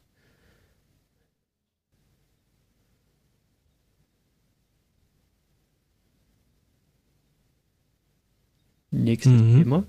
Ich wollte wissen, wie lange wir jetzt die Stille aushalten. Denk dran, ich werde immer nervös, wenn ich am Put. Dann geht erst wieder die rote Lampe an, der Ja, ja, das ist, nee, wir sind ja noch nicht, bei Xenim. Ähm, ich habe gerade in der Zwischenzeit schon ein bisschen Trailer rausgesucht, ähm, deswegen. Okay. Also, achso, ja, das nächste Thema wäre ja dann schon von mir, weil danach kommt ja schon die, die Pics, äh, die Trailer-Show. Okay. Könnt ihr da schon mal ein bisschen vorbereitend Dings in den Ja, ja, ich werfe jetzt gleich, Ja, ich werf jetzt gleich links, deswegen Ja. habe ich das nämlich jetzt schon rausgeworfen, äh, äh rausgesucht. Ähm, Ich habe nämlich seit langer Zeit mal wieder geschafft, einen Comic Uh. zu lesen. Und zwar, der, der flog jetzt halt in letzter Zeit über, über Twitter ziemlich rum, dass es, dass es mal wieder einen neuen Asterix-Comic gibt unter dem Titel Das Papyrus des Cäsar. Und da habe ich gedacht, hm, das klingt ja ganz lustig, liest mal rein. Und ja, hat mir, hat mir gut gefallen, war eine nette Geschichte. Es geht dann so, es geht darum erstmal, dass das Cäsar am An Cäsar will eine Biografie schreiben und und hat halt so ein bisschen so, ein, so eine Diskussion mit seinem Lektorat oder wie man wie man auch immer den anderen nennen will oder mit seinem Verleger oder was auch immer das darstellen soll. Von wegen, ob er jetzt die eine Passage mit diesem kleinen Dorf drin lässt oder nicht. Und der Verleger hat halt gesagt, sagt halt, naja, also man kann die Wahrheit ja schöner ausschmücken, als sie ist. Und dann fliegt halt das gallische Dorf raus, wo Asterix und Obelix leben. Und die, die Schriftrolle, wo das aber drin verewigt ist, das Kapitel, findet halt seinen Weg nach draußen und dann, dann, dann ist das so eine bisschen so eine Geschichte, die so ein bisschen auf dem Metathema so mit hier Whistleblowing und das allem und, und Presse und ja, sich um die, an den Themen ein bisschen langhangelt. Und das finde ich alles sehr nett gemacht. Zum Beispiel haben die Römer einen neuen Kurznachricht, einen neuen Informationsdienst aufgebaut mit Tauben. Und das ist dann halt ja ein Kurznachrichtendienst, wo sie dann immer so kleine Steinblöcke an Tauben ranhängen und sie verschicken. ja, ich habe auch schon Ausschnitte gesehen. Irgendwie SWR Info hatte da auch eine Vorabausgabe. Ähm, ja, sehr schön.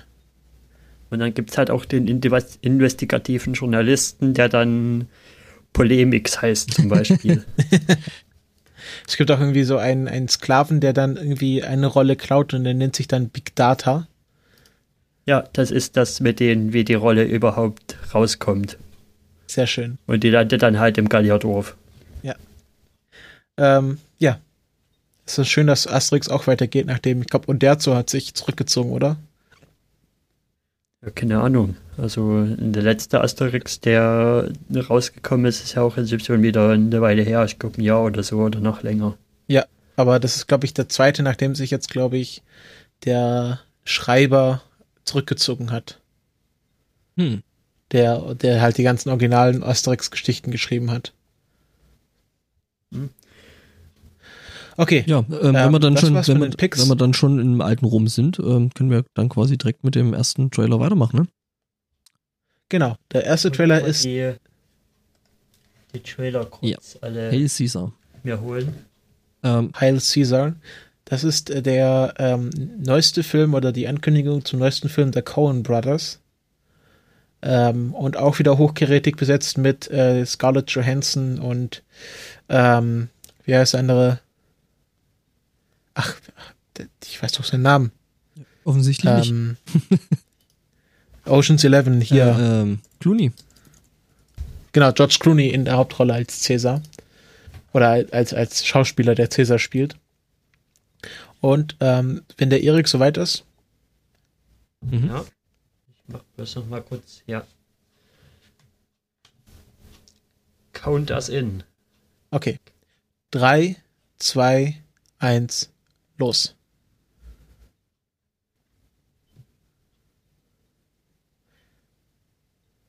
Genau. Den habe ich jetzt auch noch nicht gesehen. Ich habe den vor kurzem mal gesehen. Also ich hatte den Film noch überhaupt nicht auf dem Schirm. Gar nicht. Ich auch nicht. Der hat mich auch sehr überrascht, aber dann doch sehr begeistert. Hm, Okay. Also es geht halt um, um irgendwie, der, äh, irgendwie die Universal Studios zum Hochzeit von Hollywood in den, in den Ah. 50ern.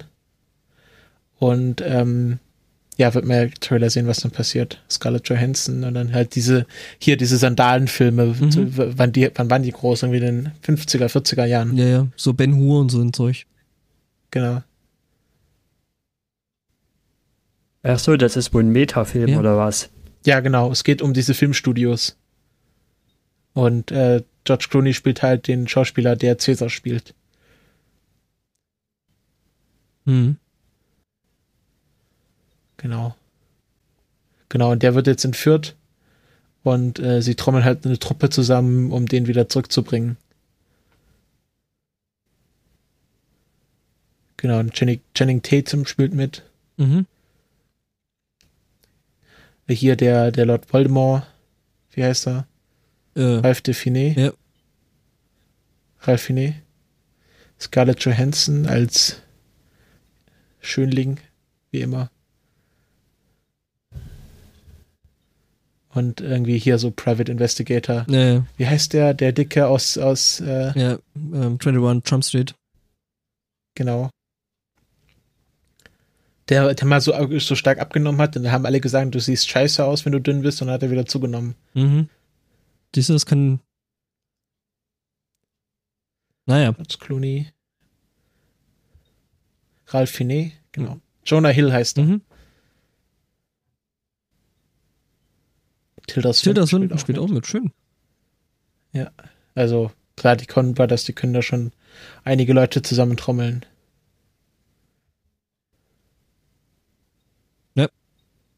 Ja, weiß ich nicht. Also, ich bin mir jetzt nicht wirklich sicher, ob das ein Film ist, der mich interessieren wird. Also mich wird, spricht er auf jeden Fall sehr Mhm. an. Ist natürlich diese Skurrilität der Coen Brothers, die da mitschwingt. Das war's. Ich glaube, Clooney hat sogar wirklich schon mal Caesar gespielt in einem so einem Asterix-Film, oder? Oder verwechsel ich, verdrehe ich das jetzt? nee, wer hat in der Asterix Realverfilmung? Gottfried John hat den gespielt, den Cäsar. Gottfried Gibt es da jetzt mittlerweile auch Ja, mehrere gut, aber also. Realverfilmungen? Ja, genau. Ähm, Ja. Was machen wir als nächstes? Nehmen, heben wir uns den Star Wars Trailer zum Schluss auf. Natürlich. Okay, Jetzt ist, dann. Auf alle Fälle. ja, genau. Ein Film, also Ja, wo ich Moment, den, ich den, den Trailer jetzt eben ähm, diese Woche im Kino gesehen habe. Ähm, ich finde ihn eigentlich ganz interessant. Ähm, ja, Vin Diesel ähm, in der Rolle eines, eines Witch Hunters, eines äh, Hexenjägers. Ähm, und alles so ein bisschen, also es ist alles ziemlich äh, so Konstantin, so die Ecke. Elijah Wood spielt So mit. Ähm, Ja. Michael Caine, also ja, könnte ein interessanter Film werden. Mike O'Kane. Michael Caine. Okay, also jetzt schauen wir The Last Witch Hunter. Genau. Drei, zwei, eins, los.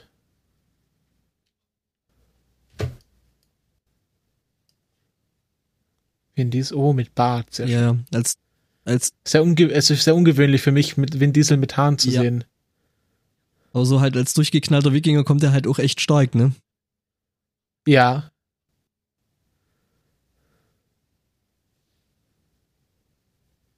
Ach, das war gar nicht Vin Diesel. Oder was? Was? Hä? Spielt das in der Jetztzeit oder Ja. in der Vergangenheit? Also es spielt in der Jetztzeit. Und Jetzt hat er gar, jetzt hat er gar keine Haare Ja, mehr. ja. er hat nur in der Vergangenheit, also in der, in der Vision Haare. Ah, okay. Hier ähm, Elijah Wood. Mhm. Schon der zweite Film, wo ich jetzt beim Titel ein komplett anderes Setting Mhm. erwartet habe. Ah, stimmt, du hast ja gesagt, das ist so ein bisschen Konstantin, Ja, ja. Konstantin-mäßig. Ja, hier das Mittel aus, aus ähm, ah, Kate Mara. ja. Die hat seit House of Cards auch ziemlich Erfolg gehabt.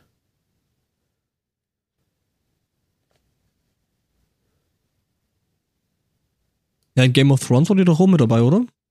Täusche ich mich da jetzt? Kate Mara in Game of Thrones. Weiß ich nicht. Nein. Verwechsel ich das jetzt? Ah, ah. Wen wen sollte da gespielt haben? Äh,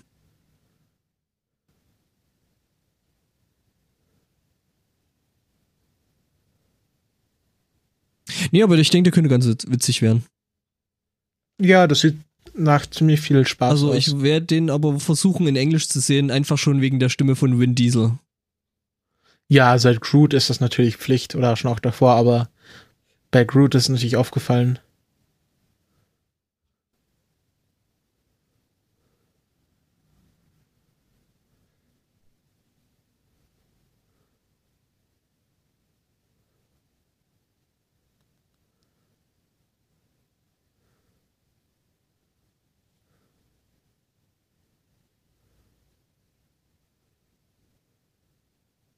Der kommt heute ins Kino. Ja. Also wahrscheinlich nächste Woche bei uns. Weiß ich nicht, ob ich den in der Zeit noch schaffe. Ähm, mal gucken. Nee, ist ja jetzt auch nicht so wichtig. Aber, ne? So, jetzt kommen wir zum Grand Finale dieser Sendung. Wir kommen zum wahrscheinlich äh, wichtigsten Trailer 2015, dem, ähm, dem kollektiven Nerdgasmus Deutschlands und der Welt, dem finalen Star Wars Trailer. Ja.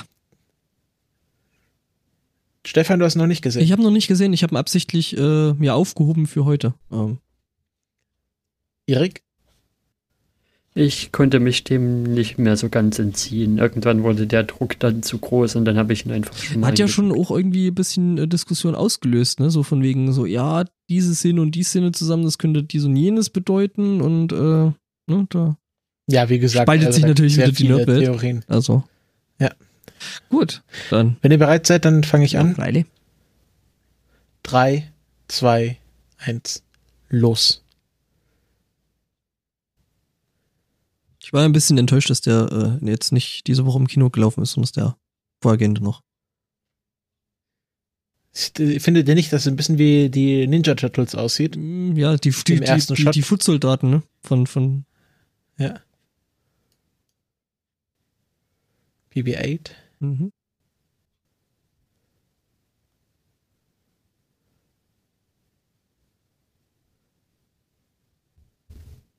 Ist das Coruscant? Nee, das ist äh, Tatooine. Nee. Meinst Ja, Tatooine? genau, Tatooine. Ich glaube, ich glaub, sie haben gesagt, dass es nicht Tatooine Mhm. ist. Ein anderer Wüstenplanet. Dune. Und da war der Stormtrooper. Genau.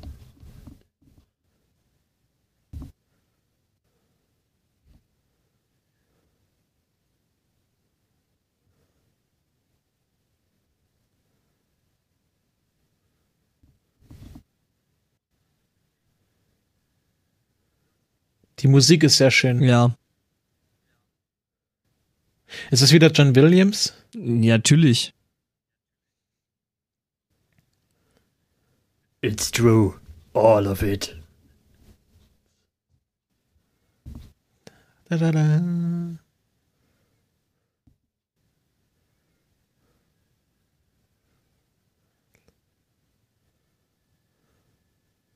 Ah, ich krieg schon wieder Gänsehaut. Ja, so das schön. ist so schlimm, gell?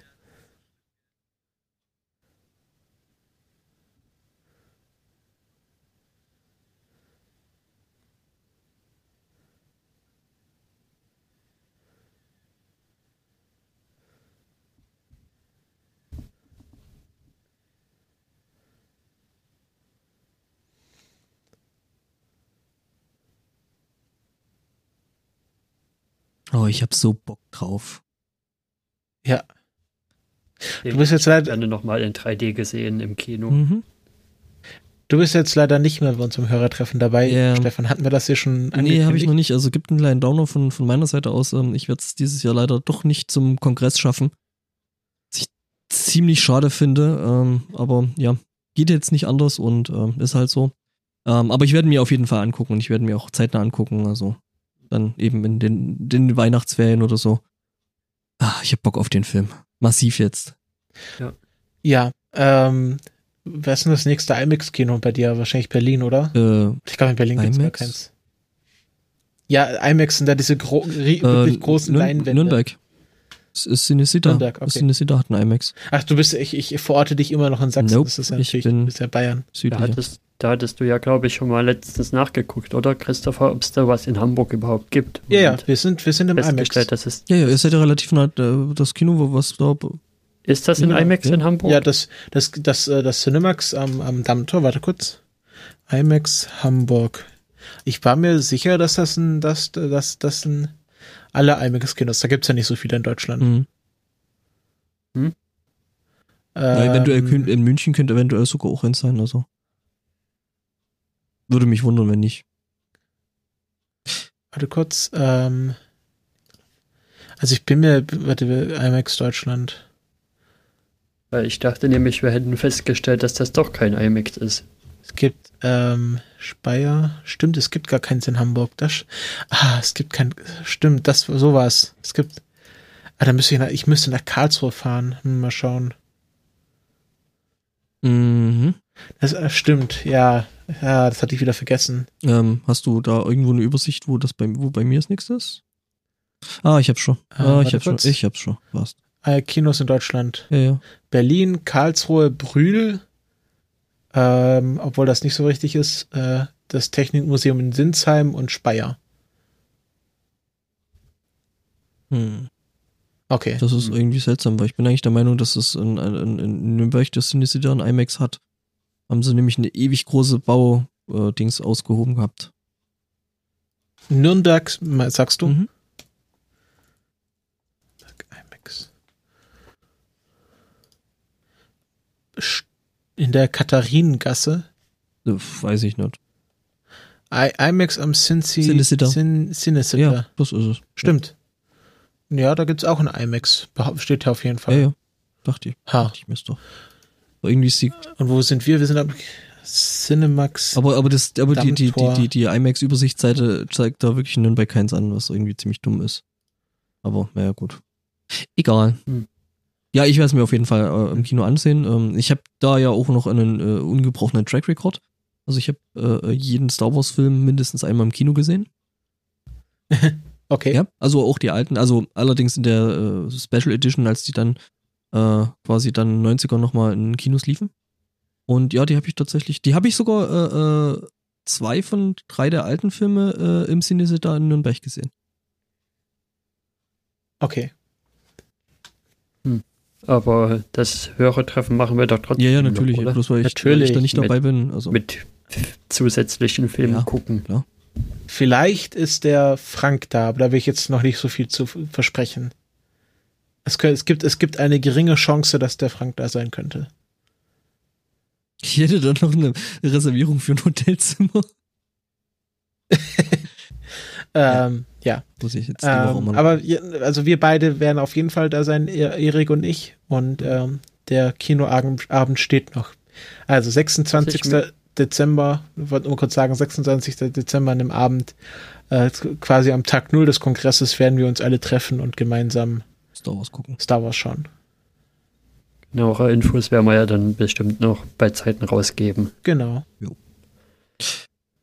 Was ich mich ja beim Schauen des Trailers noch so gefragt habe, ist, es gibt ja so Tropes, die gerade so nach Star Wars Figuren benannt sind. Es gibt ja zum Beispiel den Obi-Wan und sowas. Ob jetzt quasi in der, in den, in Episode 7 quasi, ah, jetzt habe ich den Namen vergessen, der mit Chewie Han abhängt. Solo?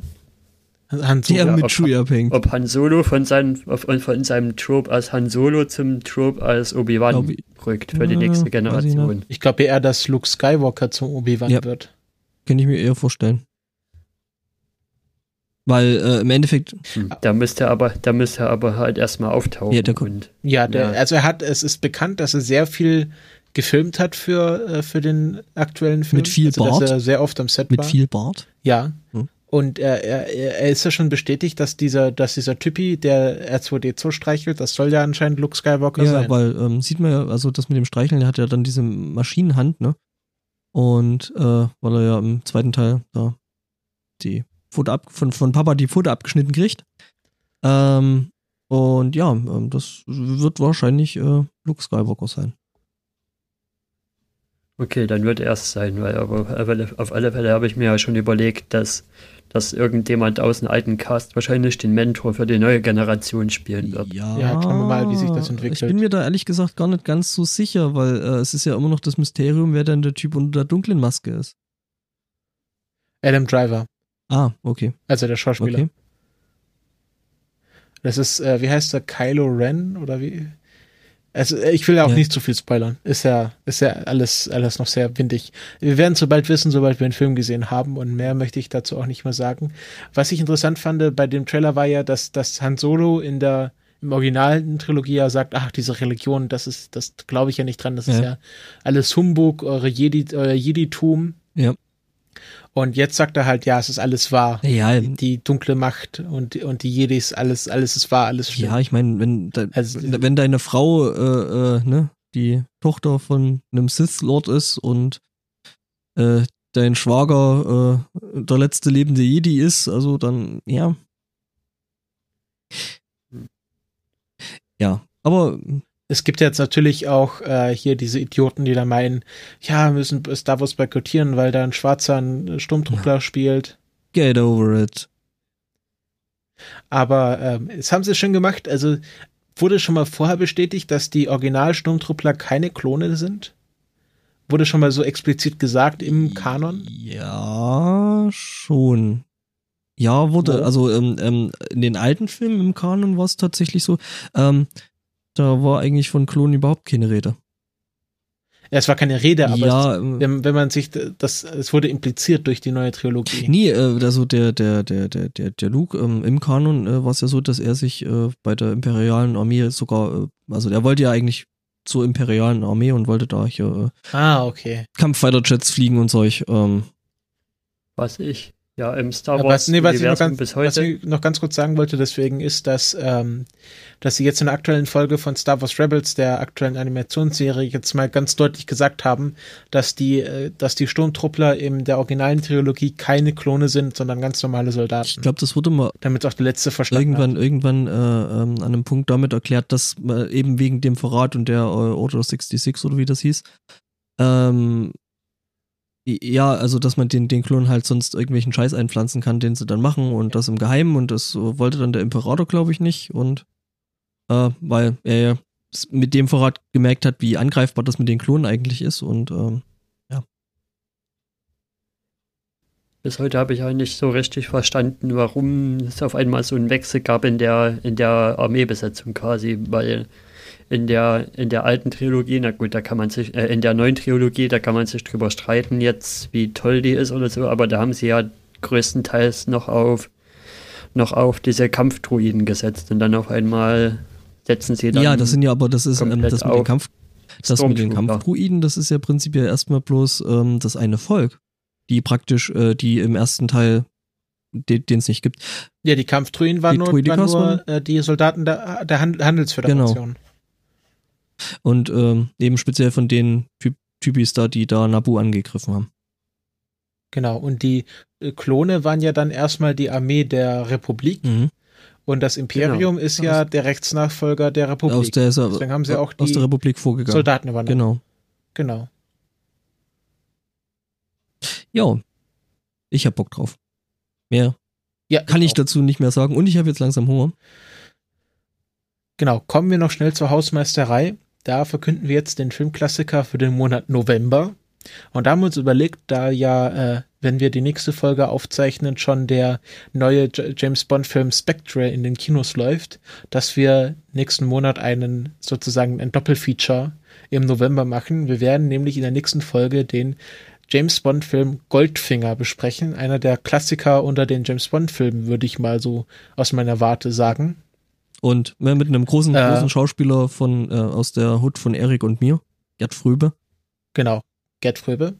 Äh, und dann in der Folge darauf, also der anderen Folge im November, werden wir dann natürlich den James Bond Film Spectre besprechen und dann einen schönen James Bond Monat draus machen. Jo.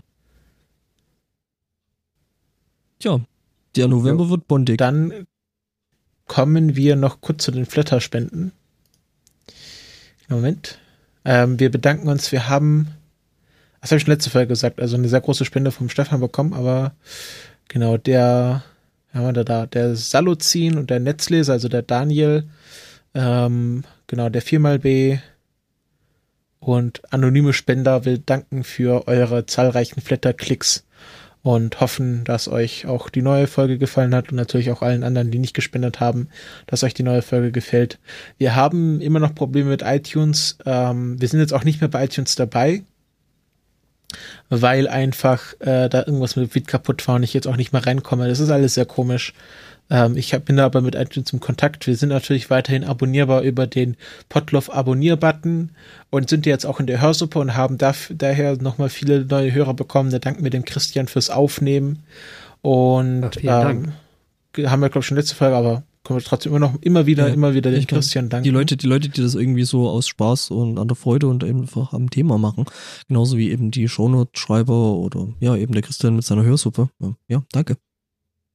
Ja, genau. Aber laut dem, was ich so gehört habe, sind wir nicht so die einzigen, die mit ihrem Feed aus iTunes rausgeflogen sind. Da hatten andere auch noch Probleme. Nee, wir sind nicht rausgeflogen. Radio Nukular. Ich habe uns ja, ich habe uns ja gelöscht, weil unser Feed kaputt gegangen ist, nachdem wir auf die Multisite umgezogen sind. Und ich eigentlich den Plan hatte, uns komplett neu einzustellen, aber jetzt meinte, dass der Feed schon im Directory drin ist, also irgendwo in irgendeiner Datenbank liegen wir halt noch drin. Und jetzt muss ich halt äh, mit dem iTunes Support das irgendwie regeln. Mhm. Aber ich glaube, die Hörer, die uns jetzt hören, werden natürlich auch es geschafft haben, uns zu abonnieren. Und wir wollen ja über kurz oder lang vom iTunes wegkommen und unsere eigene Directory aufbauen. Im, äh, genau, im Hörsuppe Flatterboard sind wir auf jeden Fall drin. Okay. Und bevor wir jetzt fertig sind, hätte ich noch eine letzte Erinnerung, weil am Montag ist der 26. Und das heißt, ab Montag könnt ihr euch anmelden fürs Pottwichteln. Stimmt. Das hast du sehr gut dran gedacht, Erik. Pottwichteln sind, werden wir auch dabei sein. Und ja. wir werden äh, vom 30. Oktober oder wann ist das genau? Kurz Kalender. Nächste Wochenende, also wenn ihr uns jetzt äh, zeitsouverän hört, Tag ich der dachte, Aufzeichnung der ist. Der Podcast ist erst am 7. Nee, es geht um was anderes. November. Also Tag auf der Aufzeichnung ist der 23. Oktober 2015 und wenn ihr das vor dem 31. Oktober 2015 hört, dann könnt ihr uns noch beim Day of the Podcast live hören. Wir werden nämlich beim Projekt von Max Snyder, den wir auch äh, vor ein paar Folgen zu Gast hatten, mitmachen und bei seinem 24-Stunden-Podcast-Projekt, was vom 31. Oktober bis zum 1. November geht, ähm, ja, teilhaben. Das wollte ich nochmal ankündigen. Ach so, das ist nächstes Wochenende. Versucht ja gerade nochmal rauszufinden, weil ich hatte das jetzt wirklich auf erst eine Woche darauf erst im Kopf. Oder? A Day of the Podcast? Habe ich das jetzt falsch im Kopf? Große Verwirrung. Aber ich dachte eigentlich auch, dass das äh, ähm, Ende, Ende Oktober gewesen ist. Stimmt, das ist, glaube ich, erst nächstes. Nee, Anfang November. Anfang, jetzt, jetzt bin ich verwirrt. Okay, let's google it. Und dann findest du natürlich. Was ist denn jetzt? Nix. Jetzt ist Day of the Podcast. Also wir sind auf jeden Fall beim Day of the Podcast dabei, wir wissen noch nicht genau. Ah, nee, nee ah, es ist erst in zwei Wochen. Es ah, okay. ist erst vom, vom 7. November bis zum, genau, 7, am 7. November bis zum 8. November. Entschuldigung, hatte ich falsch abgespeichert. Dann. Es gibt auch auf äh, dayofthepodcast.de einen Countdown. Uh, nice. Und er sagt nur 14 Tage, 10 Stunden, 10 Minuten und 30 Sekunden. Was ja relativ gut in unseren Aufnahmerhythmus passen würde, ne? Stimmt, da hast du recht. Okay, damit beenden wir diese Folge und übergeben an das Studio nach Brandenburg Oder wo, wo ist es, wo sind die Fritz-Studios? Ja, die sind in Mhm. Brandenburg. Genau. Ja, das ist vielleicht Potsdam, auch ne? nochmal eine Erwähnung wert jetzt.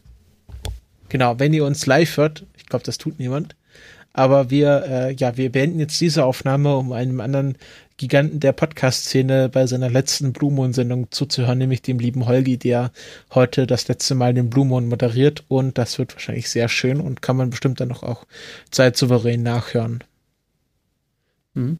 Und diesmal wirklich mit einem mit richtigen Thema, nicht so wie beim letzten Mal, wo er mit von der Lädlein weggegangen ist. Da hat er ja sowas, sowas Metamäßiges gemacht. Eure Fragen an den Moderator oder wie, das, wie er das genannt hatte. Diesmal hat er sich den Frank Krieger eingeladen und Genau. die reden über das Ende der Arbeit. Ja. Also dann danke fürs Zuhören und bis zum nächsten Mal. Ciao. Ciao. Tschüss.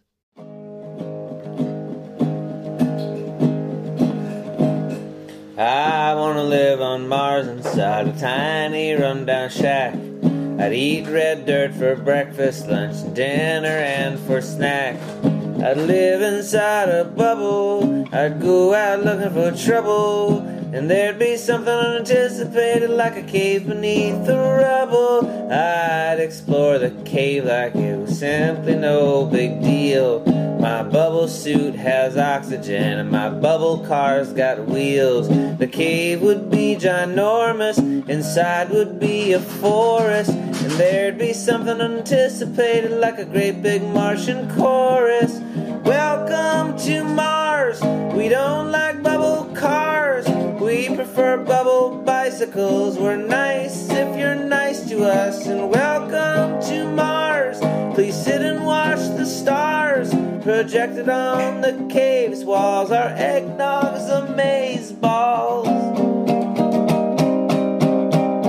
I'd drink their eggnog sleepily, and they'd make up a bed. Silver blankets for the cold, and red dirt pillow for my head. I'd dream of the young universe with no laws, and so perverse. And I'd wake in the morning with a hangover, and they'd have a cure, and the Martians would explain to me oh, how it all began. Something about a great big bang and every grain of sand. They'd make me part of their family. I'd climb a mountain, stand and see the earth way in the distance. Winking, blinking back at me. Oh, welcome to Mars. We don't like bubble cars.